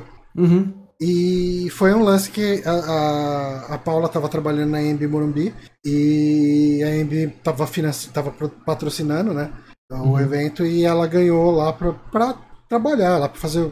Assim, ela não ficou. Ela não teve que necessariamente trabalhar, mas ela foi lá, levou algumas coisas lá que precisava levar, beleza, e a gente entrou e curtiu. Aham. E, e, e foi engraçado porque, assim, de todas as bandas que iam tocar lá, eu acho que a única que eu conhecia alguma coisa era o, a, a final lá, que foi o Arctic Monkeys. É isso? Aquele dia eu não vou lembrar, mas provavelmente. É, acho que foi o Arctic Acho que foi Monkeys. aquele ano, foi Arctics. E foi um show que eu saí no meio e falei, ah, vambora, bora. Porque eu achei chato pra caralho. Em compensação, o show que foi antes dele foi o do Tribalistas, que eu nunca E foi me. muito é, bom. Eu nunca me importei com Tribalistas. E o show dos caras é muito foda, cara. E, e realmente é isso que você falou, né? Tipo, eu, eu tenho muita saudade de festival de metal, cara. Tipo, Os primeiros shows são muito legais. Que são aqueles shows que tá mais vazio. Não Uhum. é que tá vazio. É o show de uma e meia da tarde, três horas, cinco horas. Porque é um show que se você, se você tá gostando do som e que você quiser ficar encostado no palco, dá, cara. É. Porque não tá entupido e tal. E aí o dia vai ficando mais. Vai chegando perto da noite ali, vai ficando muito mais muvuca, o som vai ficando pior, porque tem gente demais, então o som começa a bater nos lugares e voltar, assim, fica uma acústica mais esquisita e tal. O som também fica muito mais alto, porque as, as, as últimas bandas eles aumentam pra cacete, né? Botam mais potência ali e tal, então fica muito estourado também. Então, geralmente, os Distorce shows tudo, mais fodas realmente. são os primeiros, cara. E, e geralmente é show que não é de banda tão grande. E banda que você nunca iria pagar ingresso pra ver o show, mas você já tá lá mesmo. e os caras, como estão tocando num festival, os caras se empolgam pra caralho, toca. Sim. É, tipo, cara, o que, que, que é mais um show? O que, que é um show no Brasil pro Arctic Monkeys? É, Tipo, os- você vê que os Exato. caras estão cagando pra fazer aquele show. Exato, exato, E, exato. e já o maluco lá, o DJ, que tipo, meia dúzia de gente conhece, tocando ali, tipo, nas duas e meia da tarde, o cara tá empolgadaço, fazendo negócio foda Sim. ali. E você pode fazer o dever de casa se você quiser esse lance de falar assim, não, eu quero entrar nessa experiência, tipo, quero entrar no hype do jogo e tal. Cara, antes do Lola, pega o nome das bandas, ouve 15 segundos de cada música de, de, de cada banda ali, umas coisas assim, e fala assim, gostei dessas duas, essa outra eu gostei dessas três, essa gostei dessas... Monta um playlist com das bandas, aí você já vai meio que sabendo a cara de cada banda, aí você vai ouvir antes, aí você vai ouvir no festival, aí você fica ouvindo um mês depois. Cara, você já res- ressignificou inteira a sua, a sua bagagem Percepção, musical né, dali pra frente, porque é. você vai lembrar o resto da vida daquelas músicas, tá ligado? Ou uma lembrança daquilo. E aí é, é um jeito é, caro, mas é um jeito é, que, que não demanda muita coisa além de quatro dias pra ir no festival e uns dias brincando, assim, de ouvir as Ah, músicas. Johnny, o Gui já tá me enchendo o saco pra eu ir no Setembro Negro. Setembro Negro. É um festival que vai ter Ah, no mas é setembro do ano de que música vem. extrema. eu Não, não Mas sou é muito um festival de metal? Não, eu quero. Vai lá com ele. Quero com os metal espadinha que eu gosto. A última mensagem que ele me mandou foi em caps lock. Para de ver cinema nacional e compra seu Setembro Negro, porra. Em São Paulo deve ter, agora não com a pandemia, mas tem muito festival pequeno, de, de banda pequena e tal, que. Não festival, mas junta um dia, três bandas tocando. Você nunca ouviu falar Sim. de Mas assim, e vai, eu, né? eu, Normalmente a minha tá no meio. Aí, ó. Mas, mas assim, eu peguei, eu peguei um pouco de bode de festival de banda. Tipo assim, não vou nem falar do caso do Bonatti. é, mas das bandas que eu. do estilo que eu gostava. Que quando eu ia ver, tipo, um festival de banda de power metal, de metal melódico, no final das contas era tipo 10 clones de Halloween. Né? Tipo, Pode crer. 10 bandas que não faz absolutamente nada de novo. Mas é, é por isso que é legal ir em festival que não tem tema. Exato. É. Que, que é aquele lance, a galera, ah, o dia do rock, do Rock in Rio. Eu preferia muito mais se fosse tudo misturado. Eu, eu gosto do Lola Palusa por isso, porque ele mistura tudo. Então, a coisa mais legal é você ver um show de alguém que você nunca iria no show, tá ligado? Uhum. Uhum. É, acaba sendo uma experiência realmente diferente. Cara, mas eu tô precisando conhecer mais coisas. Eu vou. Eu, eu preciso justamente de criar essa rotina do. Vou ouvir essa música, vou, vou ouvir esse álbum. E tipo, eu não vou estar olhando o Twitter enquanto eu ouço o álbum. Eu não Então, vou tá, é, é, eu vou estar parado e prestando atenção na música. E... Mas- Mas é por isso que eu, que eu falo que eu fico às vezes semanas ouvindo um álbum, porque eu gosto de conhecer as músicas, né? Eu não gosto de deixar a música só de, de fundo e tal. E eventualmente vai acontecer, porque eu tô trabalhando enquanto tô escutando. É, então, assim, cada vez que eu escuto esse álbum inteiro, eu vou reparar alguma coisa nele. Sim. Saca? No meio da a bagunça. A repetição primeira funciona, vez. né? Queira ou É. não, a repetição funciona muito Exato. bem. A primeira vez ele é só som ambiente, assim, basicamente. Aí você vai reparar, sei lá, as duas primeiras músicas e depois vira som ambiente. E às vezes você repara um riff ou ou outro no meio e tal. Mas isso é muito. Aí você vai ouvindo. Até porque é muito difícil você achar um som é, incrivelmente maravilhoso toda hora. Então, Exato. simplesmente você ouvir um som médio pra bom muitas vezes já vai te fazer dar aquele sorrisinho de caldo de boca E- quando começar a tocar a A música. sabe? prova de que isso é muito real é que eu, eu não posso ouvir músicas que eu entenda o que está sendo cantado ou que eu preste atenção na letra. Então, uma coisa que eu escuto muito enquanto eu tô trabalhando, isso enquanto eu tô Rock trabalhando. alemão. Não, então eu escuto muito. Não, porque tu nasceu na Alemanha. eu escuto muito city pop japonês, né? Uhum. E como eu escuto as mesmas playlists de city pop japonês, algumas letras, mesmo não sabendo o que eu tô cantando, eu acabei decorando.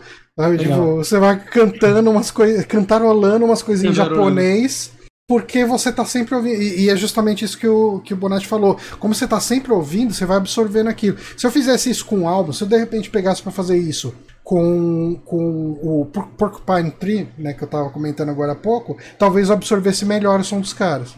Uhum. Eu lembro é quando- ideia. Ah, o que tu pode fazer também, se você tá sem paciência de ouvir álbum, é montar pequenas playlists. Eu tenho uma playlist Spotify que chama Ando Ouvindo. Porque se eu boto só nas minhas favoritas sempre, tem um milhão de músicas velhas que vão ficar entrando. Então eu monto Sim. playlist de 10 músicas, 20 músicas, que são as últimas que eu favoritei nesses dias. E aí eu vou criando um elo maior com elas. Aí depois, no mês seguinte, eu crio uma outra, saca? Ah, legal. E aí é gostoso que vai sempre somando. E aí vira uma daquelas músicas que acompanha o resto da sua vida, que são tipo essas músicas que você, você, até, você trouxe até hoje, agora tem essas novas que vão entrar ali no. Que foi uma fase nova sua. Mala. Né? Ah, fase É, é. durante a pandemia, quando eu tava morando ali e tal, Sim, Lambari. você, tá, você tá construindo a sua nostalgia do futuro, tá ligado? É, Eu tenho, eu tenho alguns CDs da época que eu gravava CD. Que, tipo, era aquele CD que, tipo, misturava tudo que eu tava ouvindo na época. Então ia ter Ah. Metallica, Slipknot, aí do nada tinha um Decide, aí a System of a Down. E, tipo, tem alguns guardados na chácara que às vezes eu pego, nem sei o que tem dentro, coloco pra tocar. Ó o Saulo pegando os MD dele aí. Cara, isso aqui mudou muito minha maneira de ouvir música. Eles, não, Caralho. eu virei colecionador de MD o ano passado, né? E aí eu peguei vários MDs, tem um milhão de, de modelos diferentes, corzinhas diferentes. Então, por exemplo, olha só. Aí tu vira aqui, ó, o que, que é isso? É Final Fantasy VII da orquestra, sei lá qual. Esse aqui, apresentações ao vivo do, do NPR. Então, coisas legais que eu vejo no YouTube, eu passo pra MP3 e gravo aqui. Porque tem muita versão de música que não tem no Spotify, porque não pode ter, porque é remix, ou uma- uma- um show ao vivo que não foi gravado. E aí eu monto uns sets, sacou? Então, tipo, aqui tem um NPR, tá ligado? Aquela rádio NPR, que tem umas Uhum. apresentações e tal. Aí eu pego as que eu mais gosto, boto aqui e é um shufflezinho, sabe? Eu botei umas de, de rock nacional, o novo rock nacional, aí eu vou, vou botando umas coisinhas. E vira um set, vira isso aí que tu falou, o CD pirata, que é meio que a mesma coisa. O CD pirata com uma música de cada e que são as músicas que vão te acompanhando, saca? Claro, o fato de ser de MD é meio frescurite, né? Mas poderia fazer isso pra um outro formato, né? Tipo, sei se lá, você tem um MD player bom, por que não? né? É, exatamente. Caixinha de madeira, nossa, mó somzinho bom. Bom, gente, programa hoje, se deixar, a gente vai conversando até meia-noite aqui. É, né? Mas amanhã é dia de trabalhar, então. Infelizmente precisamos encerrar a conversa. Eu queria agradecer muito, Sa- Saulo. Saudades demais de você. Avisa quando você estiver aqui em São Paulo. Aviso sim. A gente, a gente vai... Desculpa pessoal que, que fica revoltado com quem fura a quarentena, mas a gente tá vacinado, a gente. Não, já, já tomamos as doses aí e tal, e não é como se a gente fosse fazer uma micareta ainda. Exato. Mas saudade de você quando estiver aqui, dá não, um o toque. foi decepcionado, já pensou, não, então não me chama não, pô. Nem vou, então. Não, mentira, parmegiana. Parmejana, parmejana, Degas. Nossa, quatro E queijos. daí, não, e daí a gente vai no Degas lá da, da, da Teodoro. Porque assim, o daqui da Pompeia, ele é bonitinho e Eu tal. ouvi dizer mas- que é mais tradicional, não? Não, da acho que é, não? o, não, É o da o- Teodoro, o, que da é? Teodoro é o tradicional. Eu não sei, quando eu fui no da Teodora, eu fiquei na janela, que é logo na entrada, então eu nem vi o restaurante. Não, o da Teodora ele tem aquele, ele tem o Comeu no balcão. Tipo isso. O, o da Pompeia, ele tem uma cara de restaurante chique. Hum. O da Pompeia e, eu lembro. E o da Teodoro, ele tem mais uma. Ele tem uma cara de um lugar que em algum momento já foi um- uma padocona de paddock pizzaria, né? E tal, mas hoje em é dia meio já. escuro, né? hoje em dia já é mais da é meio chique. escuro. E o da Pompeia eu lembro É. que tinha uma garagem desgraçada do lado, que era uma rampinha ali e apertada. É, mas é, é- Iremos lá com certeza, cara. Com certeza. Fica aí um abraço pro pessoal do Degas, viu? É, se quiser dar um- uns voucher pra nós aí, É, falamos pa- pro programa patrocina nós. Verdade. Falamos mais do Degas do que de jogo aqui. Verdade, ó. Mas, Saulinho, Saulinho, meu querido, o pessoal quer te achar. Faz o quê? Vai aonde? Lambari. Então, eu moro aqui no Lambari. Lambari. eu tenho um canal no YouTube chamado Oi Saulo e eu tenho também um podcast. Saiu o vídeo agora há pouco, né? Não saiu hoje o vídeo. É verdade, saiu um vídeo de Chrono Trigger tem três horinhas aí. E tem um podcast chamado Trouxe Controle, junto com o Six, Beiro Six.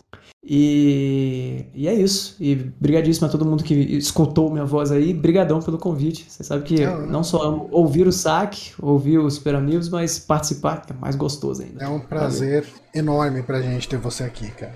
Bom, a gente fica por aqui então, galera. Ah, semana que vem a gente volta com o programa de indicações. E daqui duas semanas, Bonatti, é o programa do Gremlins, né? Verdade. A gente precisa definir um convidado. Verdade. Enfim, até lá a gente Uhum. acerta tudo isso. Ainda preciso ver o filme. Ah, é isso então, galera. A gente fica por aqui. Até semana que vem. Parou.